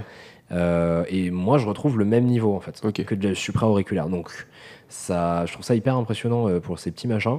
Euh, du coup, tu as le boîtier de recharge sans fil qui est intégré dans la boîte. Donc là, ça Hmm. coûte, t'en as pour. euh, donc, euh, je crois que t'en as. c'est 279, non? 279. Mais le prix est pas déconnant, hein. même pour moi, je, Apple. je trouve pas ça dingue. Parce en qu'au fait. final, Sony avait déjà sorti les siens avant et ils étaient même peut-être plus chers de tête. J'ai un doute, c'était pas 299 Je sais pas combien ils sont. Pas, ils sont pas beaucoup plus chers que des AirPods classiques. Moi, je me dis simplement, j'ai eu les AirPods 1 dès qu'ils sont sortis, je les ai gardés, euh, bah, je crois que ça fait plus de 3 ans du coup. Euh, j'ai pas acheté le boîtier de recharge sans fil parce que je le voulais, mais je me disais bien qu'au bout d'un moment, ils allaient sortir une révision. Euh, Aujourd'hui, la gamme, elle est assez large. Tu as les AirPods 2 avec le boîtier filaire qui démarre à euh, 159 euros. Et tu les trouves moins chers. hein. Là, je les ai eu passer genre sur, sur D-Labs à moins cher. 110, 115 Mais euros. déjà, déjà, déjà, les AirPods Pro, quand ils sont sortis à 279, tu pouvais déjà les avoir 30 Ouais. euros moins cher. En... Donc une bonne centaine d'euros pour des écouteurs comme ça, ça va au final. Voilà, et après, donc, si tu rajoutes 50 euros de plus, tu as le, t'as le Ouais. boîtier de recharge sans fil, et si tu rajoutes 50 euros de plus, tu as les AirPods Pro. Ouais. Moi, je me dis, ça reste cohérent, en fait, la gamme. Et finalement, euh, aujourd'hui, je pense que les AirPods, pour moi, c'est le device qui était le plus transformatif depuis l'iPhone que j'ai chez moi. C'est-à-dire qu'en gros, ça change complètement la manière dont tu fais du sport. Ça... c'est pas l'Apple Watch qui a le plus changé. Non, l'Apple. Watch, je m'en fous en fait. On pourrait m'enlever l'Apple Watch, je m'en foutrais complètement Ok. en fait. Mais euh, par contre, mes AirPods, euh, je- en fait, je, je me faisais la réflexion, je me disais, si je devais retourner euh, 10 ans en arrière et ramener un produit tech avec moi, qu'est-ce qui impressionnerait le plus les gens? Et je pense que définitivement, les AirPods, c'est un truc de fou en fait en termes de, de bons technologiques qu'on a fait. Ça- enfin, c'était les Tout premiers. ouais. Je pense que ça a été les premiers, hein, parce que tout le monde en a fait aussi sa version. hein. Les derniers que Google a fait, euh, technologiquement, ils, fait- ils font les mêmes ch- choses que les AirPods, mais sauf qu'ils sont plus gros quand même. Mais voilà, donc du coup, tout ça pour dire que euh, je suis parti avec mes petits AirPods de Pro, j'ai pris l'avion. Dans l'avion, euh, j'ai pas du tout entendu le bruit de l'avion en, en isolation de son. Euh, et du coup, ce qui était cool, c'est que j'ai pu bah, mater ma série tranquillement, euh, sans avoir à pousser le son au maximum et me déchirer les oreilles. Et Mm. ça, bah, c'était vachement sympa parce que je prends jamais mon casque en- en- dans l'avion Oui, avant. oui. Et parce que c'est trop grand, c'est chiant, euh, faut passer à sécu et tout. Et là, en fait, bah, juste d'avoir mes AirPods sur moi, bah, c'était cool. Et en fait, euh, du coup, bah, je vous les recommande vraiment si vous avez le budget, que vous n'avez pas encore d'AirPods. Euh, si vous en avez déjà, est-ce que ça vaut l'upgrade? Si vous avez déjà un casque, non. Donc euh, voilà.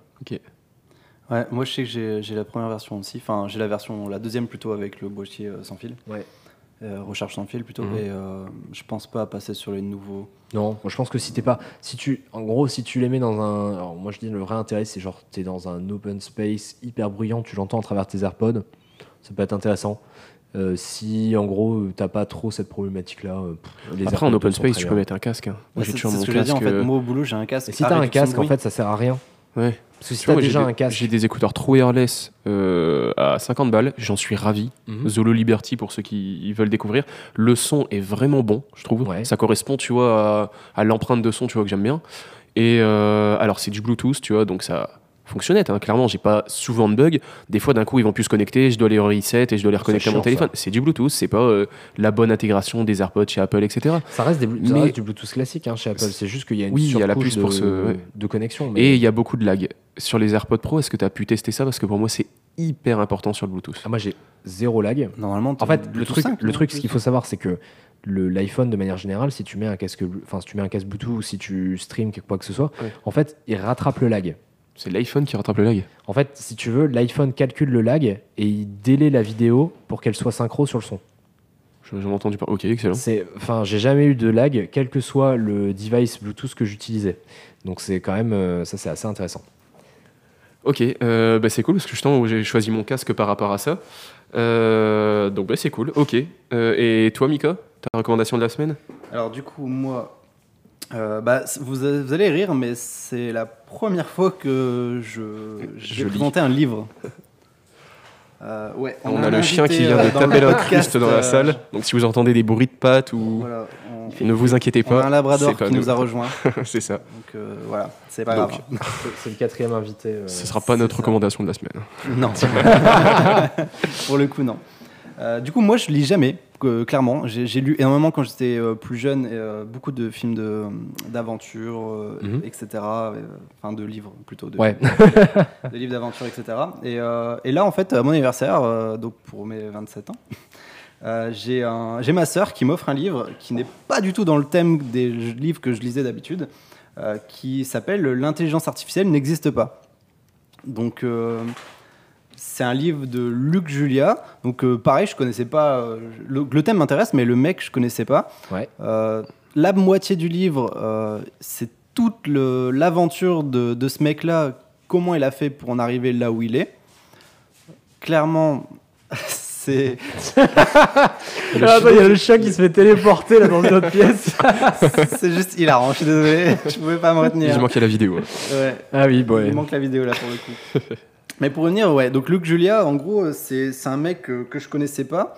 Euh, c'est le co-créateur de Siri, donc euh, c'est un mec qui a bossé, euh, bossé chez Apple, il a bossé chez HP. Actuellement, il bosse, il, est, il gère toute la division intelligence artificielle chez Samsung. Bixby.